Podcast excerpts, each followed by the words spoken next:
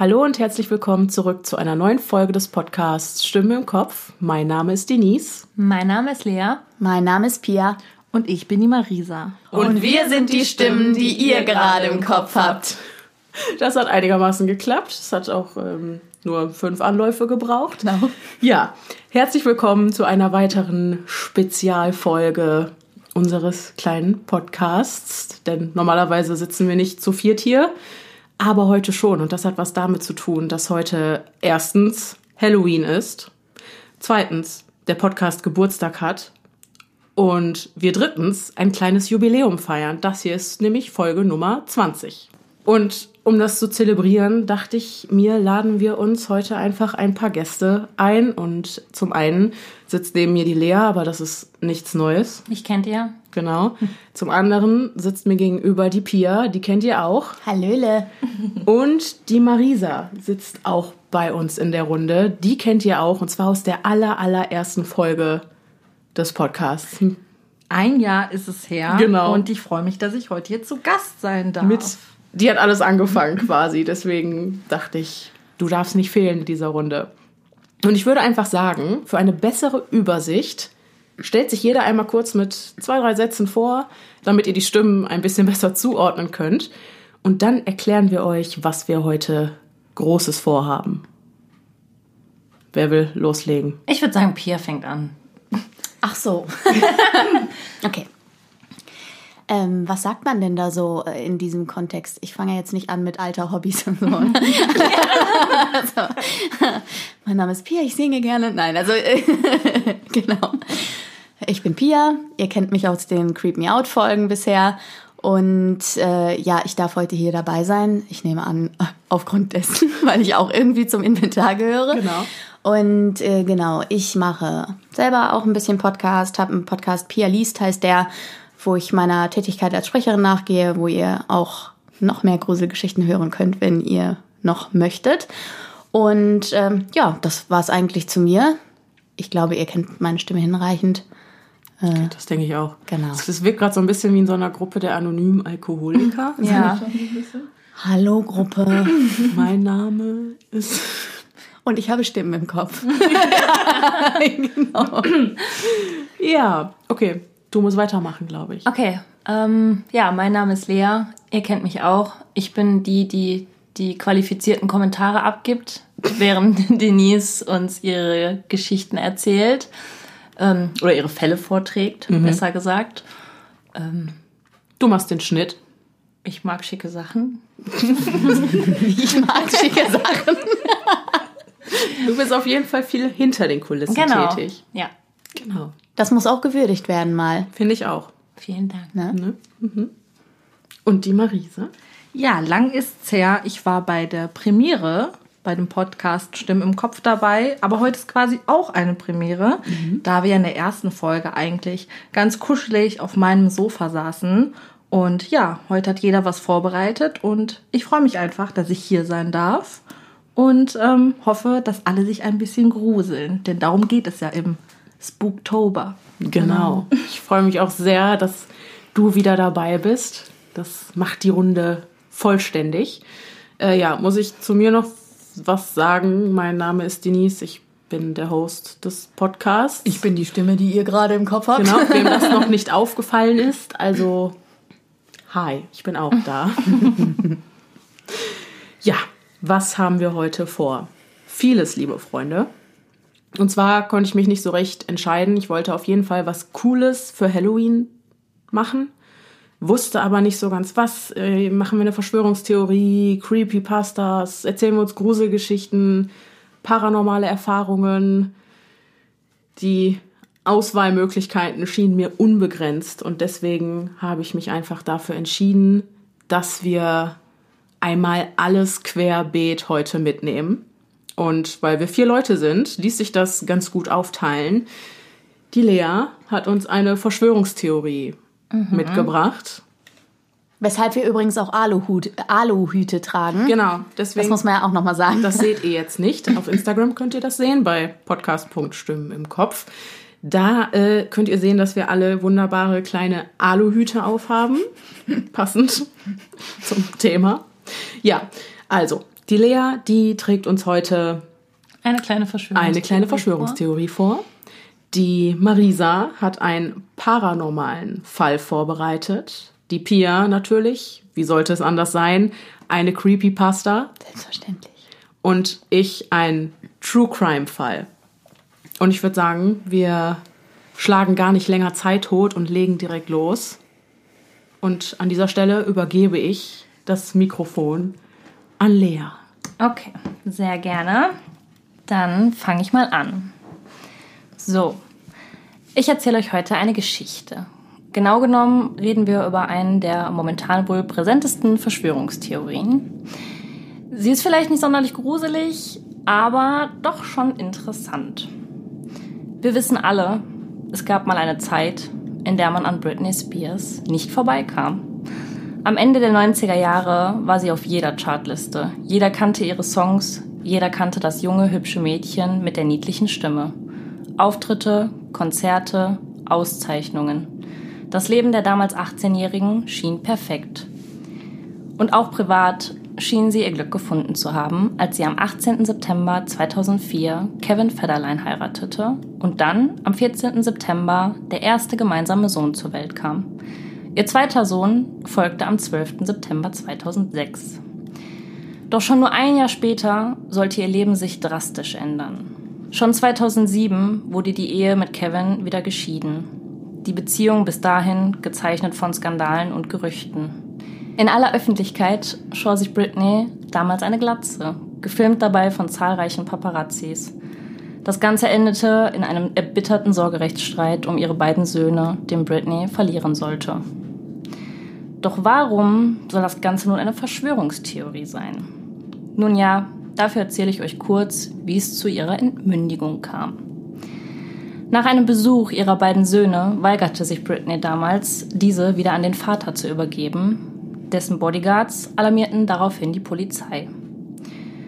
Britney, die angeblich unter dem Einfluss unbekannter Substanzen gestanden haben soll, schloss sich mit ihrem jüngsten Sohn drei Stunden im Badezimmer ein. Die damals 26-Jährige wurde auf eine Trage fixiert in ein Krankenhaus gebracht. Die Meinung der Ärzte? Sie sei eine Gefahr für sich und andere. Nach einer weiteren Zwangseinweisung, noch im selben Jahr, wurde Britney dann durch einen Eilantrag ihrer Eltern sofort entmündigt. Ihrem Vater, Jamie Spears, wurde die Vormundschaft zugesprochen. Kevin Federline wiederum das Sorgerecht für die beiden Söhne. Und Britney, die erhebt Jahre später schwere Vorwürfe in einem Brief, den sie handschriftlich verfasst haben soll. Man habe sie angelogen, gar in eine Falle gelockt, sagt sie. Man hatte ihr die Kinder von vornherein wegnehmen wollen und da wäre doch jede Mutter durchgedreht, oder nicht? Es wäre von Anfang an eine geplante Sache gewesen. Sie hatte gerade eine schwere Zeit durchgemacht. Die Trennung setzte ihr ziemlich zu. Doch anstatt ihr wirklich zu helfen, wurde sie mit Medikamenten ruhig gestellt. Ihr Vater soll ihr gedroht haben, ihr das Besuchsrecht für die beiden Söhne zu entziehen, sollte sie sich gegen die Vormundschaft auflehnen. Auch gegen ihren Manager erhebt sie schwere Vorwürfe. So habe dieser gemerkt, dass er die Kontrolle über Britney verlor und ihr Angst einjagen wollen. Außerdem soll er sie unter Drogen gesetzt haben, um sie und ihre Millionen unter Kontrolle zu halten. Weiter stellt Britney klar, dass man ihr noch in diesem Jahr verboten habe, über die Dinge zu reden, die sich wirklich abgespielt haben. Hier ist auch einmal anzumerken, dass die Menschen, die ihr Leben von nun an kontrollieren, alleine in diesem Jahr drei Millionen mit ihr verdient haben. Es wird still um Britney. Sie taucht immer wieder in den Medien auf und kurze Zeit danach wieder ab. Doch eins bleibt all die Jahre konstant bestehen, die Vormundschaft ihres Vaters. Er verfügt über alles in Britneys Leben, über ihr Vermögen, ihr Leben, all ihre Entscheidungen. Er bestimmt ihre Auftritte, Termine und Verabredungen. Ja, sogar die Entscheidung, weitere Kinder zu bekommen, habe ihr Vater in seinen Händen. Immer wieder hat Britney Spears versucht, dagegen vorzugehen, immer wieder ohne Erfolg. In einem Video mit dem Team von Britney Spears wird deutlich, wie sehr über ihr Leben bestimmt wird. So wird die Frage gestellt, wann Britney ihre beiden Söhne bei sich hat, damit man wisse, wann sie nicht auftreten kann. Ihr Vater antwortet daraufhin, dass dies kein Problem sei. Er passe auf die Kinder auf und sie kann natürlich trotzdem auftreten. Im selben Meeting wird gefragt, ob es ein Problem sei, dass sie am 2. Dezember auftrete. jemand antworte, es wäre ihr Geburtstag. Doch auch hier wird sofort entschieden, ohne je mit Britney selbst Absprache gehalten zu haben, dass es für sie kein Problem sei, an ihrem Geburtstag zu arbeiten. Da zeige ich euch mal kurz ein Video, das ähm, von dem Meeting. Das ist echt. Also, wie ihr gehört habt, Britney Spears ist gar nicht selber dabei bei diesem Meeting und alles entscheidet ihr Vater. Ja, also sie hat einfach wirklich kein Mitspracherecht. Das hat man in dem Video gesehen. Ähm, ich werde mal gucken, ob wir euch das vielleicht auf ähm, Instagram zur Verfügung stellen können. Dann könnt ihr das noch nachholen. Nun kommen wir aber mal zu den Theorien der Fans selber. Die Fans sind wütend. Wütend darüber, dass Britney scheinbar mental fit genug ist, um ihre eigenen Shows abzuliefern, sowie auch als Jurorin in einer TV-Show zu sitzen und dort über andere zu urteilen, sie aber immer noch unter der Vormundschaft ihres Vaters leben muss. Es wurde darüber spekuliert, dass ihr letzter Aufenthalt in einer Klinik im Jahre 2019 wieder nur ein erneuter Versuch war, sie ruhig zu stellen. Befeuert wurden diese Theorien von ihrer eigenen Mutter. Diese likte Kommentare von Usern, die diese Behauptungen ins Internet stellten. Ihre Anhänger riefen den Hashtag Free Britney erneut ins Leben. Erneut, weil damals, wo sie einen Zusammenbruch hatte, ist er das erste Mal ins Leben gerufen worden. Um ihr beizustehen und deutlich zu machen, dass Britney nicht freiwillig in dieser Klinik sein kann. Und scheinbar sollten die Fans recht behalten. Bei einem erneuten Gerichtstermin im selben Jahr erzählte sie, dass sie endlich wieder selbst über ihr Geld verfügen möchte. Ich will Freiheit, soll sie gesagt haben. Angeblich gehe es dabei um rund 250 Millionen. An ihrer Seite ihre Mutter. Doch leider war auch diese Anhörung wieder ohne Erfolg. Im September 2019 gab Jamie Spears einen Teil der Vormundschaft aufgrund seiner gesundheitlichen Probleme an eine sehr enge und vertraute Mitarbeiterin ab. Und die Vormundschaft wurde bis August 2022 noch einmal verlängert. Immer wieder wollen Fans versteckte Botschaften und Hilferufe der Sängerin in ihren Videos und Bildern erkennen. So habe zum Beispiel ein Fan unter eines ihrer Videos geschrieben, If you need help, wear yellow in your next video. Zu Deutsch, wenn du Hilfe brauchst, trage gelb in deinem nächsten Video. Und wie sollte es anders sein? Britney trug ein gelbes T-Shirt in ihrem nächsten Video. Ihre teilweise wirklich etwas komisch wirkenden Videos befeuern natürlich jegliche Gerüchte. Auch hier zeige ich euch noch mal kurz einen Videoausschnitt von ihren Videos, die sie so auf Instagram postet. Ich folge ihr bereits. Hast du die Videos gesehen? Ja, so ein paar. Ich folge ihr. Ich, ich folge ihr auch und ich sehe die Videos auch. Äh, also weißt du auch, wie die so. Wie die so sind, im generell. Also ich weiß, kenne sicher nicht alles. Und achtet mal auf ihre Stimme. Ja, die Stimme ist einfach total zittrig Ja. und sie läuft die ganze Zeit vor und zurück. Nee, aber auch dieses, sie hatte so diese sehr quietschige, etwas schrillere Stimme. Aber, Wurde, glaube ich, aber auch eher so gemacht, oder? ja, weil, Das, äh, and it's basically Oh. about what the attraction is to other horoscopes. I'm a Sagittarius, so I'm very keen on Aquariuses and um, also Leos because they're very outspoken, they're very egotistical, they lead the pack, um, but kind of in a good way. das war in einer Um, Zeit, and wo es ja besser ging. Das war in einer Zeit, wo sie mental als eingestuft wurde, dass es ihr wieder besser gehen würde. Und kurz danach wurde sie in die Klinik eingewiesen, wieder für, weil es ihr aufgrund ihres Vaters so schlecht gehen würde. Und kurz danach tauchten diese verstörenden Videos auf. Also fast so, als würde man sie unter Medikamente setzen, die sie vielleicht Genau. auch dahingehend ne? beeinflussen. Also Fans vermuten ja auch, dass sie festgehalten wird, an einem, also bei ihr zu Hause quasi und ähm, zu diesen Videos gezwungen wird irgendwie, was vielleicht das auch zeigen würde, dieser ängstliche Blick zur Seite, den sie immer mal wieder während ihrer Videos hat und ähm, Ja, alles, was sie in den Videos einfach macht, wirkt unheimlich gestellt, abgelesen. Sie Genau. wirkt nervös, unruhig. Auf dem einen Video sah es auch so aus, als hätte sie es einfach komplett abgelesen. Das war immer so der, der Blick auf, äh, weiß ich nicht, so eine Art, also als ob einer da ein Schild hingehalten hätte und dann immer wieder zur Kamera und immer wieder so zur Seite dahin äh, gucken, was da steht. Also für mich hatte das so den Anschein, als ob sie was abgelesen hätte irgendwie. und diese Nervosität dabei, dieses nach links tippeln, nach rechts tippeln und Ja, das stimmt. Ja, Fans, wie gesagt, haben diese Vermutungen. Britney selber sagt daraufhin, dass sie an einem Projekt arbeite, was sich Projekt Project Rose nennt. Und sie nur deshalb 17 Mal dasselbe T-Shirt getragen hätte, aber diese Videos alle aktuell sein und also die Fans vermuten schon lange, dass das keine aktuellen Videos von ihr sind, mhm. sondern vorgedrehte alte ah. Videos, quasi alle an einem Tag irgendwie aufgenommen, so dass man gar nicht weiß, was jetzt aktuell mit ihr ist genau. Ah, ne, okay. weil ähm, sie hat halt in vielen Videos einfach immer das Gleiche an und sie sagt, das hat was mit einem Projekt zu tun. Also das sie könnte quasi die ganze Zeit über eingesperrt in einer Gummizelle sitzen. Jetzt ja, rein mal, genau, rein hypothetisch. Ne? Ja, also, aber das Internet ist beruhigt, weil sie doch regelmäßig zu sehen ist. Ja, genau. Also sie wurde auch immer wieder gebeten, von den Fans live zu gehen. Also die Fans haben sie immer wieder gebeten, live zu gehen, um zu beweisen, mhm. dass sie es ist, die da agiert auf ihrem Kanal und dass es ihr gut geht. Dem ist sie aber noch nicht nachgekommen. Also. Ist ja auch komisch, ne? Warum macht man das dann nicht einfach mal? Mhm. Okay. Ja. Ja, das war es eigentlich soweit. Und mhm. jetzt frage ich euch, was ihr von der ganzen Sache haltet. Wird Britney gegen ihren Willen festgehalten, mit Medikamenten ruhig gestellt? Ist sie einfach nur für ihr Management und ihren Vater eine Geldmaschine, die funktionieren muss und deswegen, also man muss bedenken, es sind zwölf Jahre. Diese Frau hat seit zwölf Jahren nicht mehr das Recht, über ihr eigenes Leben zu entscheiden. Und das ist auch Fakt. Das ist das Fakt. weiß die, man. Die, das ist okay. ein Fakt. Die ist seit zwölf Jahren lebt sie unter der Vormundschaft. Und weißt du, ob äh, ist es tatsächlich denn in Amerika so, dass die Leute entmündigt werden noch? Weil bei uns ist es ja nicht der Fall.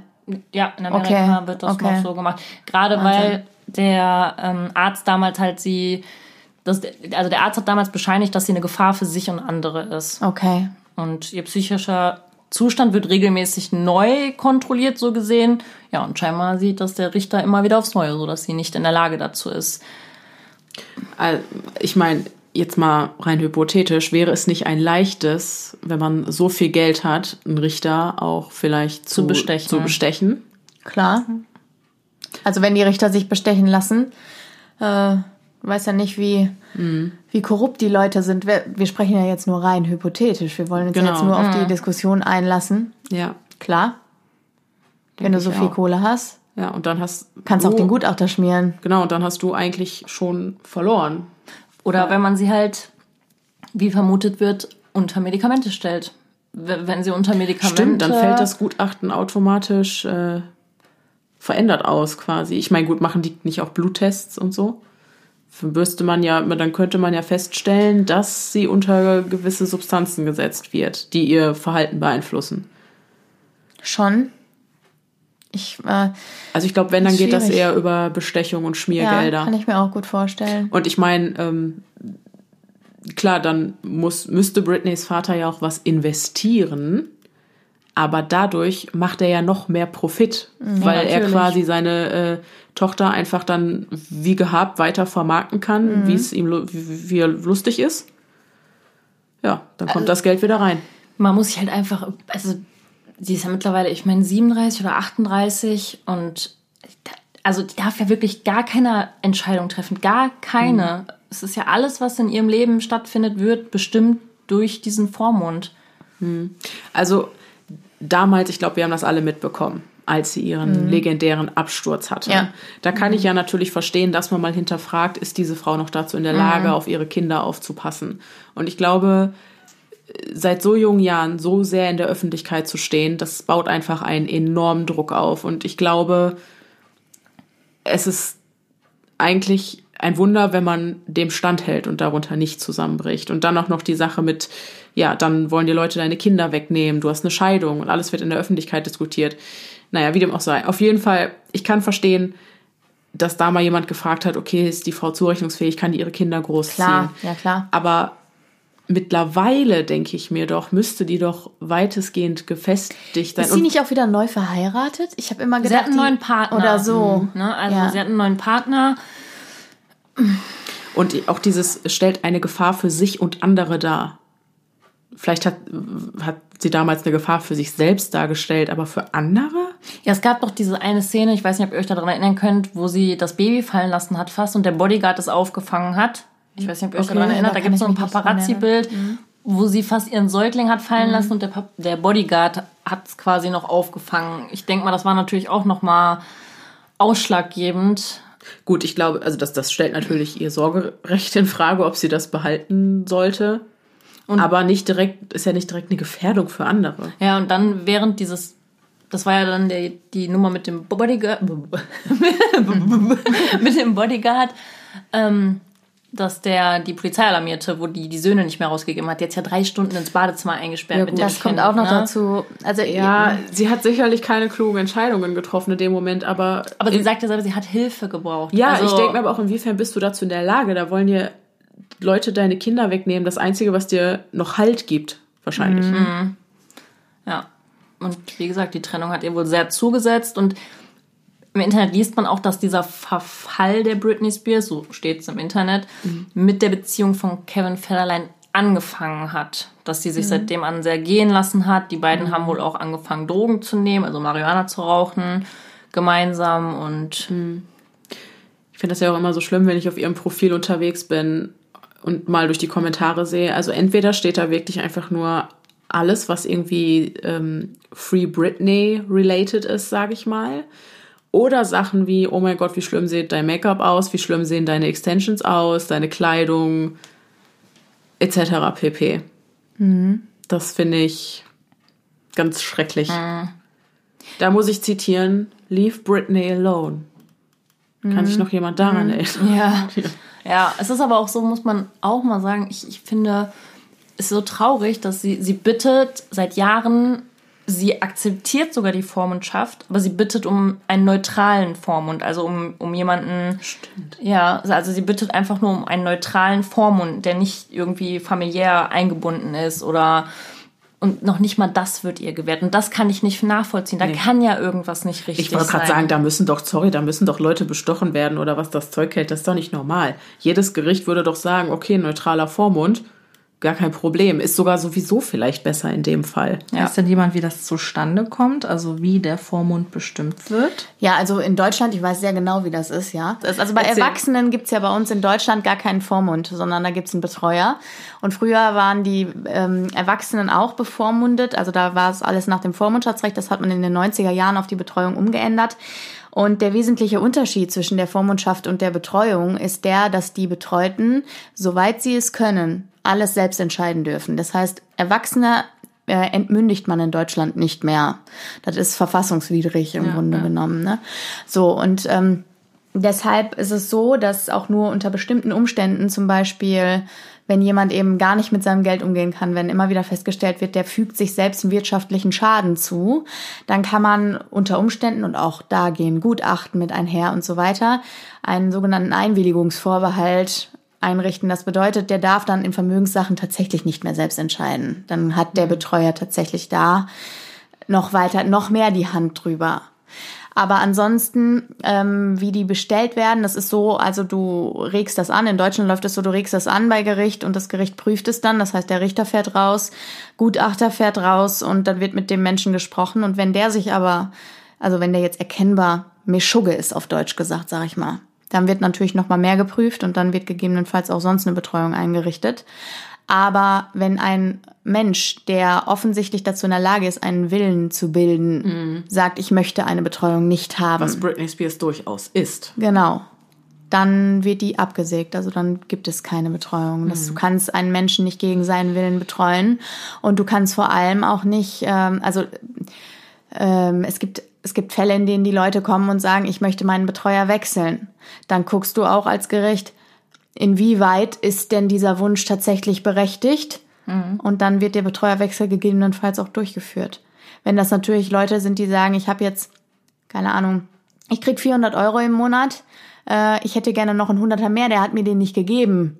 Ja, der ist vielleicht einfach nicht da, der Hunderter mehr. Dann äh, ist das natürlich eher so ein äh, Wutausbruch. Äh, da sprichst du dann einmal drüber und dann ist es meistens okay. Aber grundsätzlich ist es schon so, dass die Leute, zumindest in Deutschland, deswegen habe ich gefragt, ob die Bevormundung tatsächlich so ist in Amerika, immer noch viel mehr Mitspracherecht haben als äh, als es früher der Fall war. Und auch ihr eigenes Leben, soweit sie es können, selbst bestimmen dürfen.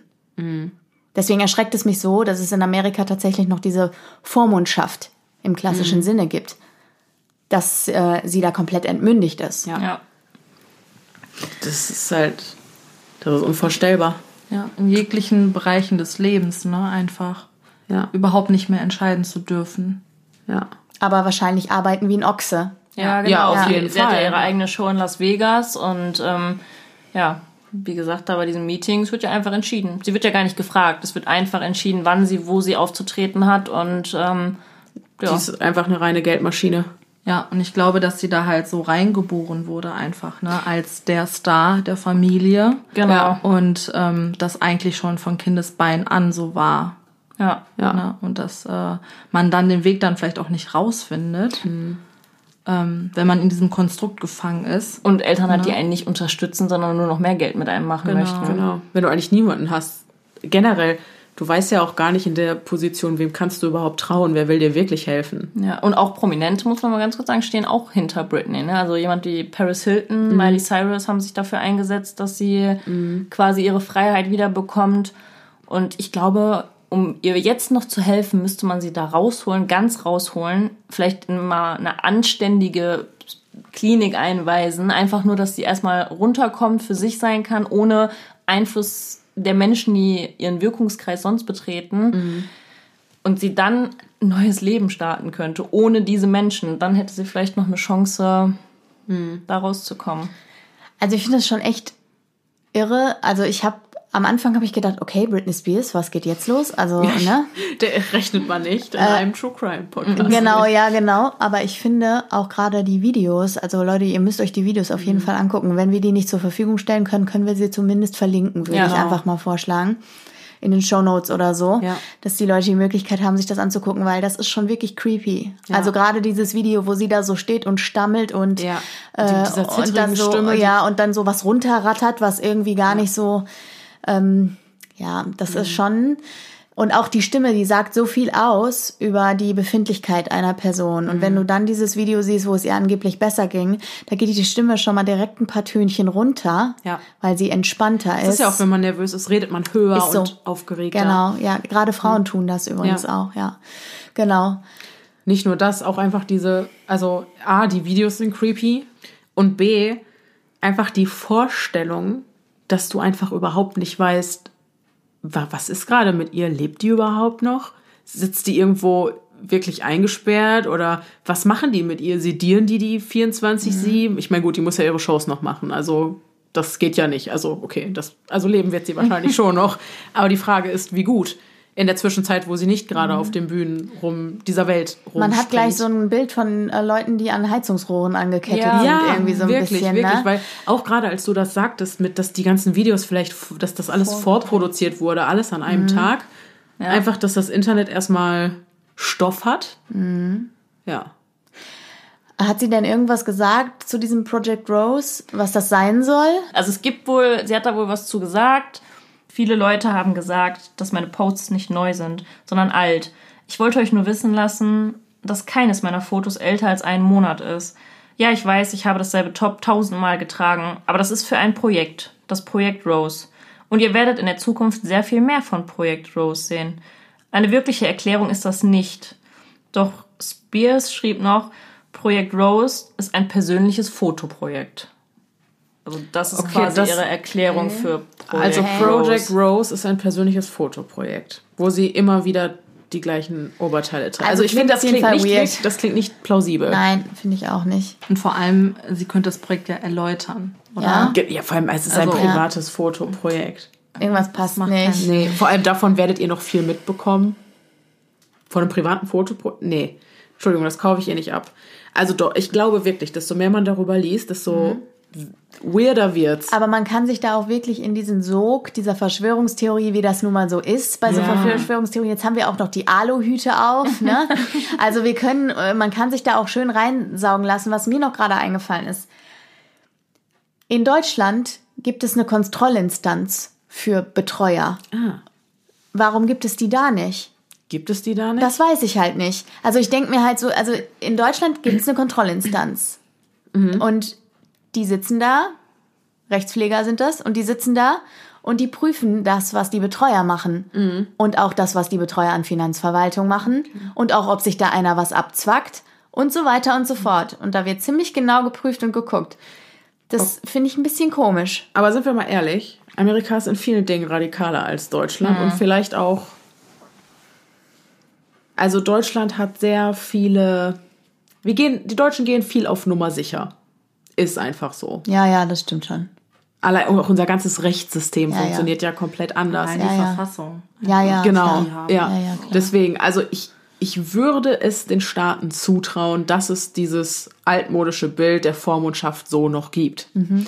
Jetzt muss man mal sagen, wir sind natürlich alle keine Experten für deutsches Recht, ja, aber nicht für ähm, amerikanisches. Mhm. Ja. Wenn ihr euch da gut mit auskennt, ähm, klärt uns gerne Genau, auf. das wäre spannend. Ja. Wenn jemand irgendwie, vielleicht hat ja jemand mal, vielleicht hat jemand Jura studiert und im Ausland äh, was gemacht oder ist tatsächlich auch Amerikaner und zugezogen oder was auch immer. Mhm. Äh, wenn ihr da was wisst, also ich kann, was das deutsche Recht betrifft, auf jeden Fall viel dazu sagen. Mhm. Aber äh, das äh, amerikanische Recht kenne ich überhaupt nicht und ähm, das wäre mal in, interessant zu wissen. Vor allem würde ich gerne wissen, ob es so eine Kontrollinstanz gibt. Ja. Obwohl ich wirklich davon ausgehe, wie du aussahst, dass da jemand geschmiert wird. Dass da einer sagt, okay, du behältst die Vormundschaft, dafür kriege ich im Jahr meine, meinen Anteil irgendwie. Und ähm, Was aber mit einer Kontro Kontrollinstanz wieder schwieriger wäre. Ja, aber ist es genau. immer dieselbe? Also ist das immer dieselbe Kontrolle? Also ich habe meine, ich habe meine Akten Ja, immer dann die ja. gleichen. Ja, aber dann wird die Person ja wahrscheinlich auch geschmiert werden. Aber ich habe noch eine Kontrollinstanz. Ah, okay. Weil das nämlich ist so wie jeder Postbote und Postbote. Alter. Ja, genau, ja, so ungefähr. Ja, also bei mir sitzt dann oben drüber noch jemand, Mhm. der vor allem bei Vermögen, bei uns geht das los für Vermögen ab 2 Millionen Euro. Mhm. Ja, äh, ab äh, 400.000, Quatsch, ab 2 Millionen, wie komme ich auf 2 Millionen? Mhm. Ab 400.000 Euro wird das jedes, alle zwei Jahre, deswegen 2 Millionen, Mhm. alle zwei Jahre in die Kontroll Kontrollinstanz über mir quasi geschickt. Mhm. Das heißt, da müssten ja noch mehr Leute geschmiert werden, wenn das ein ähnliches System wäre. Mhm. Das heißt, man müsste quasi Korruption betreiben bis in die Spitze überhaupt. ja. ja, genau, das, da wird's wieder schwierig. Ne? Das ist komisch, alles komisch. Also ich denke, am Ende des Tages muss man einfach sagen, ähm, Verschwörungstheorien sind dazu gemacht und auch ausgedacht, um sich da richtig schön reinsteigern zu Und das können. kann man hier ganz bestimmt. das kann man hier ganz bestimmt. Das Ja. würde ich auch sagen. Aber ja. das würde dann jetzt auch den Rahmen sprengen. Das denke ich auch. Und man muss halt immer noch bedenken, dass es sich um einen Menschen handelt. Ne? Also es gibt ja auch Verschwörungstheorien, die vielleicht so, ich sag mal, allgemeiner sind. Und da geht es ja um explizit eine Person. Ja. Ne? Und äh, da sollte man natürlich dann auch ein bisschen, ein bisschen Vorsicht walten lassen, dass man da Nicht zu ne, tief. Genau. Das ist ein guter Einwand auf jeden Fall. Mhm. Ich denke, was man aber auf jeden Fall sagen kann, äh, dass einen das betroffen macht. Ja. Das, was du ähm, uns vorgetragen hast, tragisch. Lea. also Und, selbst die äh, Fakten. Ja, die genau. Ja, ja, Ich fand das, ist- auch. Genau. Also ich, als ich damit angefangen habe, dachte ich auch, das wird eine easy Nummer, sag ich mal. Aber desto mehr ich gelesen habe und desto mehr Videos ich geguckt habe, desto mehr dachte ich mir nur, dieses, dieses arme Kind damals noch und jetzt diese arme Frau. Also Ja. Das macht betroffen. Total. Total. Aber ähm, ja, hoffen wir mal. Eigentlich kann man ja nur hoffen, dass an dem ganzen Kram nichts dran ist. Und dass es ihr gut geht und dass sie nicht irgendwo in irgendeinem Keller gehalten wird, äh, wie ich es mir gerade in meinem Kopf ausmale. Das male ich mir auch so aus, aber ich glaube, ehrlicherweise, so ist es nicht. ja, wahrscheinlich Nee, nicht. wahrscheinlich nicht. Aber man, man stellt es sich halt so vor. Ja. Und das, meine Freunde, ist allein schon creepy genug, Ja, auf jeden Fall. würde ich sagen. Okay. Wollen wir weitermachen? Mhm. Ja? Okay. Wir sind bereit. Ihr seid bereit. Ähm, Ja. Ich hoffe, ihr habt wieder mal ein bisschen Zeit mitgebracht. Ähm, Denise eskaliert wieder vollständig. wie immer. wird, wird ein bisschen langwieriger jetzt vielleicht auch. Ich habe euch auch schon Stift und Papier hingelegt, denn ihr werdet viele Informationen bekommen. Und ich würde sagen, das ist jetzt so ein bisschen wie Cluedo spielen. Ihr müsst so ein bisschen auch, äh, ich dachte, wir machen so ein bisschen was Interaktives raus. Und ihr seid die Ermittler und eure Aufgabe ist es, diesen Fall zu lösen. Das ist ja was für mich. Ne? Ach, ich liebe es. Ja. Okay. Ja, aber erstmal erzähle ich euch, was passiert ist. Und genau, falls ihr euch, wenn ihr euch so eure Gedanken macht, schreibt es auf, auch gerne ihr zu Hause. Was machst du? Sie nimmt das weg, damit wir nicht abgucken können. Schule. ja, genau. Also nur falls ihr euch Notizen machen wollt und so. Ähm, genau. Ich leg mal los. Der heutige Fall nennt sich Der Unsichtbare. Vancouver 1984. Eine eiskalte Nacht im Januar. Privatermittler Ozzy Caban wird von den seltsamen Lauten, die aus seinem Funkgerät kommen, aus dem Schlaf gerissen. Es dauert eine Weile, bis er realisiert, dass er das Gegenstück einen Tag zuvor an seine Klientin übergeben hatte. Cindy James wird seit Jahren von einem skrupellosen Stalker belästigt. Der Privatermittler hatte sie beauftragt, ihn umgehend anzufunken, sobald sie seine Hilfe braucht. Ozzy Caban nimmt das laut knackende Funkgerät von seinem Nachttisch. Mrs. James, alles in Ordnung bei Ihnen? Stille. Das kann nichts Gutes heißen. Hektisch steht er auf, zieht sich etwas an und macht sich umgehend auf den Weg zum Haus seiner Klientin. Dort angekommen, klopft er an die Tür, doch im Haus tut sich nichts. Niemand öffnet ihm. Der Privatermittler geht um das Haus und wirft einen Blick durch das Küchenfenster. Dort sieht er Cindy James regungslos auf dem Boden liegen. Ozzy Caban weiß, jetzt geht es um Leben und Tod. Um keine Zeit zu verschwenden, wählt er umgehend den Notruf und tritt anschließend die Tür ein. Bei der bewusstlosen Jungfrau angekommen, kann er keine Vitalzeichen mehr feststellen. Dann bemerkt er etwas Seltsames. Cindys Hand wird von einem Messer durchbohrt. Doch als wäre das nicht schon grausam genug, muss er feststellen, dass ihr Peiniger eine furchteinflößende Botschaft hinterlassen hat. Zwischen dem Messergriff und Cindys Hand durchbohrt die Klinge einen kleinen Notizzettel, auf dem in Handschrift die Worte Du bist eine tote Schlampe geschrieben stehen.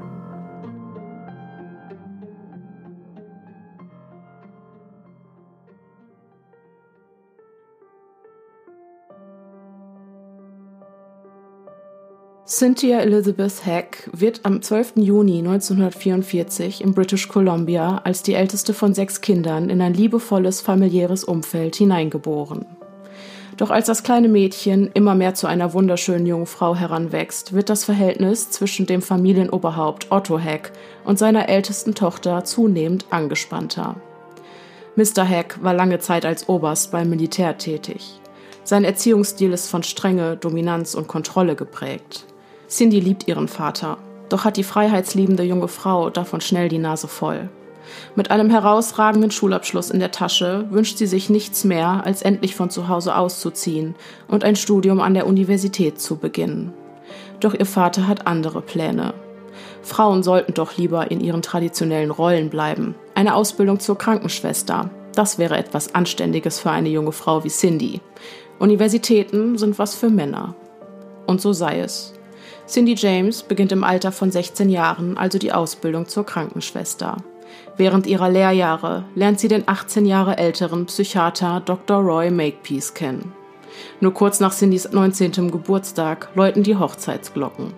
Sie ist überglücklich und blickt voller Vorfreude ihrer vielversprechenden Zukunft entgegen. 1966 schließt Cindy damit Bravour ihre Ausbildung ab und spezialisiert sich anschließend auf das Fachgebiet der Kinderheilkunde. Als frisch gebackene Krankenschwester tritt sie ihre erste Stelle in einer Einrichtung für verhaltensauffällige Kinder an. Mit ihrer freundlichen und fürsorglichen Art macht sie sich bei den Kollegen und den Patienten schnell beliebt. Sie alle merken, auf Cindy ist Verlass, komme was wolle. Doch natürlich gibt es auch in der Beziehung der Eheleute Makepeace Höhen und Tiefen. Diese sind aber in der Regel nicht der Rede wert. Roy liebt das Segeln, ein Hobby, von dem Cindy nicht gerade angetan ist. Sie hat immer zu Angst zu ertrinken und bevorzugt es daher, dem Wasser möglichst fern zu bleiben. Aus Liebe zu ihrem Ehemann oder um des lieben Friedens willen gibt sich Cindy dennoch gelegentlich einen Ruck und begleitet Roy auf seinen Segeltrips. Doch nach 16 Jahren Ehe folgt urplötzlich im Jahre 1982 die Scheidung von Roy und Cindy. Auch für die engsten Freunde und das familiäre Umfeld der beiden kommen diese Neuigkeiten völlig überraschend. Sie schienen nach außen hin doch immer glücklich gewesen zu sein. Tatsächlich gab es keinen triftigen Grund für die Trennung, abgesehen von Cindys Freiheitsdrang. Das einst so glücklich verliebte Paar geht also von nun an getrennte Wege, pflegt aber dennoch ein freundschaftliches Verhältnis zueinander. Auch nach Cindys Auszug telefonieren die beiden noch regelmäßig. Zum ersten Mal in ihrem Leben ist die mittlerweile 38-Jährige allein. Ohne die Aufsicht ihres Vaters oder die Obhut des Ehemannes. Zeit, das bisher vollkommen unbekannte Leben in Freiheit zu genießen. Cindy schafft neue Routinen in ihrem Alltag, macht es sich in ihren eigenen vier Wänden gemütlich und trifft sich oft mit Freunden. Außerdem entdeckt sie ihren grünen Daumen und verbringt viel Zeit im Garten. Als es ihr in dem relativ großen Eigenheim schließlich doch zu einsam wird, adoptiert sie die Mischlingshündin Heidi. Das alles klingt beinahe viel zu schön, um wahr zu sein. Und tatsächlich ist Cindys Unbeschwertheit nicht von langer Dauer. Schon nach kurzer Zeit wird das glückliche Leben in Freiheit von finsteren Vorboten überschattet. Vorboten einer unsichtbaren Gefahr, die sich langsam nähert und unbemerkt in Cindys Leben schleicht. Wie alles begann. Vier Monate nach ihrer Trennung von Roy wird Cindy eines Nachts von einem Klingeln aus dem Schlaf gerissen. Das Telefon. Schlaftrunken wankt sie durch den dunklen Flur und nimmt den Hörer ab. Hallo? Keine Reaktion. Hallo, ist da jemand? Doch der unbekannte Anrufer reagiert nicht. Das Einzige, was Cindy hört, ist ein leises Atmen am anderen Ende der Leitung. Doch bei diesem einen Anruf soll es nicht bleiben. Immer häufiger klingelt das Telefon und wenn Cindy den Hörer abnimmt, ist da nur dieses Atmen. Noch denkt sie an einen blöden Telefonstreich, doch als ihr der unbekannte Anrufer plötzlich furchteinflößende Drohungen ins Ohr flüstert, wird sie unruhig. Manchmal ist ihr so, als würde sich eine Gestalt im Schutz der Dunkelheit auf ihrem Grundstück rumtreiben. Als sie am frühen Abend des 12. Oktober 1982 Einbruchspuren an ihrer Haustüre entdeckt, verständigt Cindy die Polizei, wo die seltsamen Vorkommnisse erstmals protokolliert werden. Nur drei Tage später fliegt ein Stein, scheinbar aus dem Nichts, durch die Scheibe des Küchenfensters von Cindys Haus. Als Reaktion auf einen weiteren Anruf der beunruhigten jungen Frau schickt die Leitstelle einen Streifenwagen vorbei. Die Beamten finden jedoch keine Hinweise, anhand derer man darauf schließen könnte, wer hinter dem Vandalismus steckt. Als Cindy noch in derselben Woche nach einem harten Arbeitstag erschöpft zu Bett gehen will und im Zuge dessen ihre Tagesdecke vom Bett zieht, macht sie eine schreckliche Entdeckung. Während ihrer Abwesenheit hat irgendjemand ihr Kopfkissen mit einem scharfen Gegenstand aufgeschlitzt. Am Morgen vor dem Verlassen des Hauses war das Kissen noch in Ordnung, das weiß sie ganz genau. Irgendjemand muss sich in der Zwischenzeit Zugang zu ihrem Schlafzimmer verschafft haben. Cindy stockt der Atem. Was ist, wenn die Person jetzt gerade, in diesem Augenblick, immer noch in ihrem Haus ist? Mit aller Kraft befreit sie sich aus ihrer Schockstarre und eilt zum Telefon.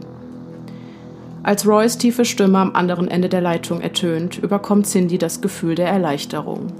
Aufgeregt erzählt sie ihm von ihrer grausigen Entdeckung. Doch auch wenn sie sich durch das Telefonat mit ihm jetzt etwas sicherer fühlen mag, so besteht er dennoch darauf, dass sie umgehend die Polizei verständigt. Cindy leistet keinen Widerstand und wählt erneut die 911. Nur wenig später hält der Streifenwagen von Officer Pat McBride von der Royal Mountain Canadian Police vor Cindys Grundstück. Nach der Inspektion des Schlafzimmers stellt dieser den Verdacht auf, dass Cindys Ex-Mann Mr. Makepeace hinter den Belästigungen stecken könnte. Roy? Nie und nimmer. Cindy lehnt diese Behauptung entschieden ab. Immerhin war er es, der sie dazu ermutigte, auch diesen Vorfall der Polizei zu melden. Außerdem, warum sollte er ihr so eine Angst machen wollen? Zwei Tage später stattet Officer Pat McBride Cindy erneut einen Besuch ab und montiert Riegelschlösser an allen Türen, die in das Haus führen. Außerdem versichert er ihr, dass er ein Auge auf sie werfen und täglich nach ihr sehen werde. Einen Tag vor Halloween findet Cindy einen Brief auf ihrer Veranda, geschrieben mit Buchstaben, die offensichtlich aus einer Zeitschrift herausgeschnitten wurden und nun die zwei unheilvollen Worte bald Cindy bilden. Das Einzige, das Cindy während dieser schweren Tage auf andere Gedanken bringt, sind die regelmäßigen Besuche von Pat McBride. Wenn er bei ihr ist, fühlt sie sich sicher. Und so verlieben sich die beiden Hals über Kopf ineinander. Vor lauter Sorge zieht der junge Polizist bald darauf bei Cindy ein. Doch auch seine Anwesenheit kann das Auftauchen weiterer Drohbriefe nicht verhindern. Aus den schriftlichen Drohungen werden bald darauf Collagen, zusammengestellt aus verstörenden Bildern, auf denen junge Frauen zu sehen sind, die von zwei kräftigen Männerhänden gewürgt oder mit einem Messer an der Kehle bedroht werden. Im November 1982 wird Roy Makepeace von Pat McBride in einer Gasse hinter Cindys Haus gesichtet. Der Polizist meldet diese Begegnung seinem Vorgesetzten. Noch im selben Monat findet Cindy unter den Scheibenwischern ihres Autos das Bild einer Frauenleiche. Auch die Telefonanrufe hören nicht auf. Eines Tages muss Cindy sehr zu ihrem Beunruhigen feststellen, dass ihre Telefonleitung durchtrennt wurde. Wieder verständigt sie die Polizei und wieder konnten keinerlei Hinweise gefunden werden. Nachdem sie für insgesamt vier Wochen ihr Haus mit Pat McBride geteilt hatte, bittet sie ihn, zurück in seine eigene Wohnung zu ziehen. Ohne es ihr übel zu nehmen, kommt er ihrem Wunsch nach, behält jedoch die Schlüssel zu ihrem Haus und besteht weiterhin darauf, regelmäßig nach ihr zu sehen. Im Januar 1983 findet Cindy über ihre Telefongesellschaft heraus, dass ihre ein- und ausgehenden Anrufe ohne ihr Wissen überwacht werden. Als sie die Polizei mit diesem Sachverhalt konfrontiert, sagt man ihr, dass das alles Teil der Ermittlungen sei. Und tatsächlich seien die Beamten dazu in der Lage gewesen, einige der Anrufe zurückzuverfolgen. Es scheint so, als würde sich der unbekannte Anrufer irgendwo am Stadtrand Vancouvers aufhalten. Doch seien die Anrufe bisher immer zu kurz gewesen, um auf einen exakten Bezirk schließen zu können. Kurze Zeit später sieht Pat McBride während einer seiner Besuche bei Cindy einen Briefumschlag auf dem Rasen im Garten liegen. Als er ihn öffnet, ist er besorgter denn je. Verstümmeltes Fleisch und jetzt tot steht auf einem Zettel geschrieben, dazu Dutzende Fotos von ausgekratzten Frauengesichtern. So unangenehm die letzten Monate für Cindy und ihre Liebsten auch waren, so schien sich ihr Peiniger auf reinen Psychoterror zu beschränken. Ihr physisches Wohlergehen stand bisher schließlich noch nicht auf dem Spiel. Doch jetzt setzt der Unsichtbare auf eine andere Strategie und mischt die Karten neu. Agnes Woodcock ist eine langjährige und enge Freundin von Cindy. An diesem Abend sind sie verabredet, um den Abend gemeinsam ausklingen zu lassen. Doch am Haus von Cindy angekommen, öffnet niemand die Tür. Agnes weiß, dass ihre Freundin nach einem stressigen Arbeitstag gerne ausgiebige Bäder nimmt. Also läuft sie, Cindys Namen rufend, um das Haus herum, bis sie eine verstörende Szene innehalten lässt. Im Schatten der hochgewachsenen Sträucher sieht sie jemanden hinter der Garage kauern. Cindy? fragt Agnes verunsichert. Als sie sich ihr langsam nähert, sieht sie den schwarzen Nylonstrumpf, der eng um den Hals ihrer Freundin geschlungen ist. Cindy hat offensichtlich Schwierigkeiten, sich von ihm zu befreien. Agnes eilt ihr zu Hilfe und bringt die zitternde und aufgelöste Frau ins Haus. Cindy erzählt von einem Klopfen an der Vordertür. Als sie diese öffnete, wurde sie von einem Mann überwältigt, der sie anschließend in die Garage brachte, wo ein zweiter Mann auf sie wartete. Sie hat vage Erinnerungen daran, mit einem Messer bedroht worden zu sein. Doch das Einzige, das sie sicher weiß, ist, dass einer der Männer weiße Sneaker trug. Dieser Angriff macht Cindy unmissverständlich klar, dass sie unverzüglich tätig werden muss. Ihr Leben steht auf dem Spiel. Also trifft sie den Entschluss, zurück in das einst gemeinsame Haus mit Roy zu ziehen. Die beiden stehen immer noch in regelmäßigem Kontakt zueinander. Roy wusste von dem, was Cindy zugestoßen war und in welcher Notlage sie sich befindet. Um sie zu unterstützen, überlässt er ihr das Haus und zieht in eine eigene Wohnung. In den nun folgenden Wochen dokumentiert Cindy jeden einzelnen Vorfall, meldet alles der Polizei, für Tagebuch und macht für jeden zugängliche Notizen in ihrem Wandkalender. Doch trotz der engen Zusammenarbeit zwischen Cindy und der Royal Canadian Mounted Police werden die Ermittler das Gefühl nicht los, dass ihre Klientin ihnen immer nur einen Teil der Wahrheit erzählt. Für die Polizei ist Mr. Makepeace immer noch der Hauptverdächtige. Beabsichtigt Cindy etwa, ihren Ex-Mann zu schützen? Um Klarheit zu bekommen, fordern die Beamten Cindy dazu auf, sich einem Lügendetektortest zu unterziehen. Sie gibt zwar ihr Einverständnis, doch liefert der Test letzten Endes keine brauchbaren Ergebnisse. Ende April 1983 zieht Cindy ein weiteres Mal um, doch die Belästigungen finden kein Ende. Also folgt nur kurze Zeit später der vierte Umzug innerhalb eines Jahres. Der mysteriöse Unsichtbare scheint jeden Schritt, den Cindy unternimmt, mitzuverfolgen. Egal wohin sie geht, es gibt kein Entkommen. Der Unbekannte muss also jemand sein, der in ihrem engsten Umfeld interagiert. Außer ihre engsten Freunde und die Familie wusste niemand von ihren Umzügen, geschweige denn von den neuen Telefonnummern. Das vergebliche Versteckspiel mit einem Unsichtbaren fordert langsam seinen Tribut an Cindys psychischer Gesundheit. Sie lebt in ständiger Angst, weiß nicht mehr, wem sie überhaupt noch trauen kann. Im Sommer trifft sie daher den Entschluss, in den Urlaub zu fahren. Einfach mal raus, weg von ihren Sorgen und den täglichen Belästigungen. Da die zahlreichen Umzüge nicht nur ihren Tribut an Cindys Psyche, sondern auch an ihre finanziellen Situation gefordert hatten, bezahlt Roy den Flug nach Jakarta. Auch er ist der Überzeugung, dass seine Ex-Frau, die mittlerweile nur noch ein Schatten ihrer selbst ist, dringend mal eine Auszeit braucht. Fast 14.000 Kilometer von ihrem Zuhause entfernt soll Cindy bei ihrem Bruder unterkommen und hier hoffentlich sicher vor weiteren Angriffen des Stalkers sein. Für die nächsten sieben Tage führt sie zum ersten Mal seit einem Jahr ein einigermaßen unbeschwertes Leben. Der Abstand tut ihr gut. Cindy kann ihre Akkus endlich mal wieder aufladen. Und so kehrt Tag für Tag langsam auch ihr Strahlen wieder zurück. Doch nur kurz nach ihrer Rückkehr geht der Psychoterror weiter, noch grausamer als zuvor. Es ist fast so, als wolle sich der Unsichtbare an Cindy für ihr plötzliches Untertauchen rächen. Die Drohbriefe finden sich nun nicht mehr nur in ihrem Briefkasten oder auf der Veranda. Auch auf der Arbeit im Blenheim-Haus ist Cindy nicht länger sicher vor den verstörenden Collagen ihres Peinigers. Cindy bangt um ihre Anstellung und versichert den Kollegen immer wieder, dass sie nichts zu befürchten hätten. Es wird Herbst. Mittlerweile vergeht kein einziger Tag ohne eingehende Drohbriefe oder Anrufe. Eines Abends findet Cindy nach Feierabend eine strangulierte Katze in ihrem Garten. An dem leblosen Körper haftet ein Zettel mit der Aufschrift Du bist die Nächste. Cindy ist zutiefst verstört. Wer würde so etwas nur tun? Nur zwei Wochen nach diesem grausamen Fund findet die junge Frau ihren geliebten Garten verwüstet vor. Auch wenn Cindy der Polizei versichert, dass ihr Ex-Mann Roy so etwas niemals tun würde, schreibt sie noch am selben Abend in ihr Tagebuch, dass sie ihn dennoch verdächtigt.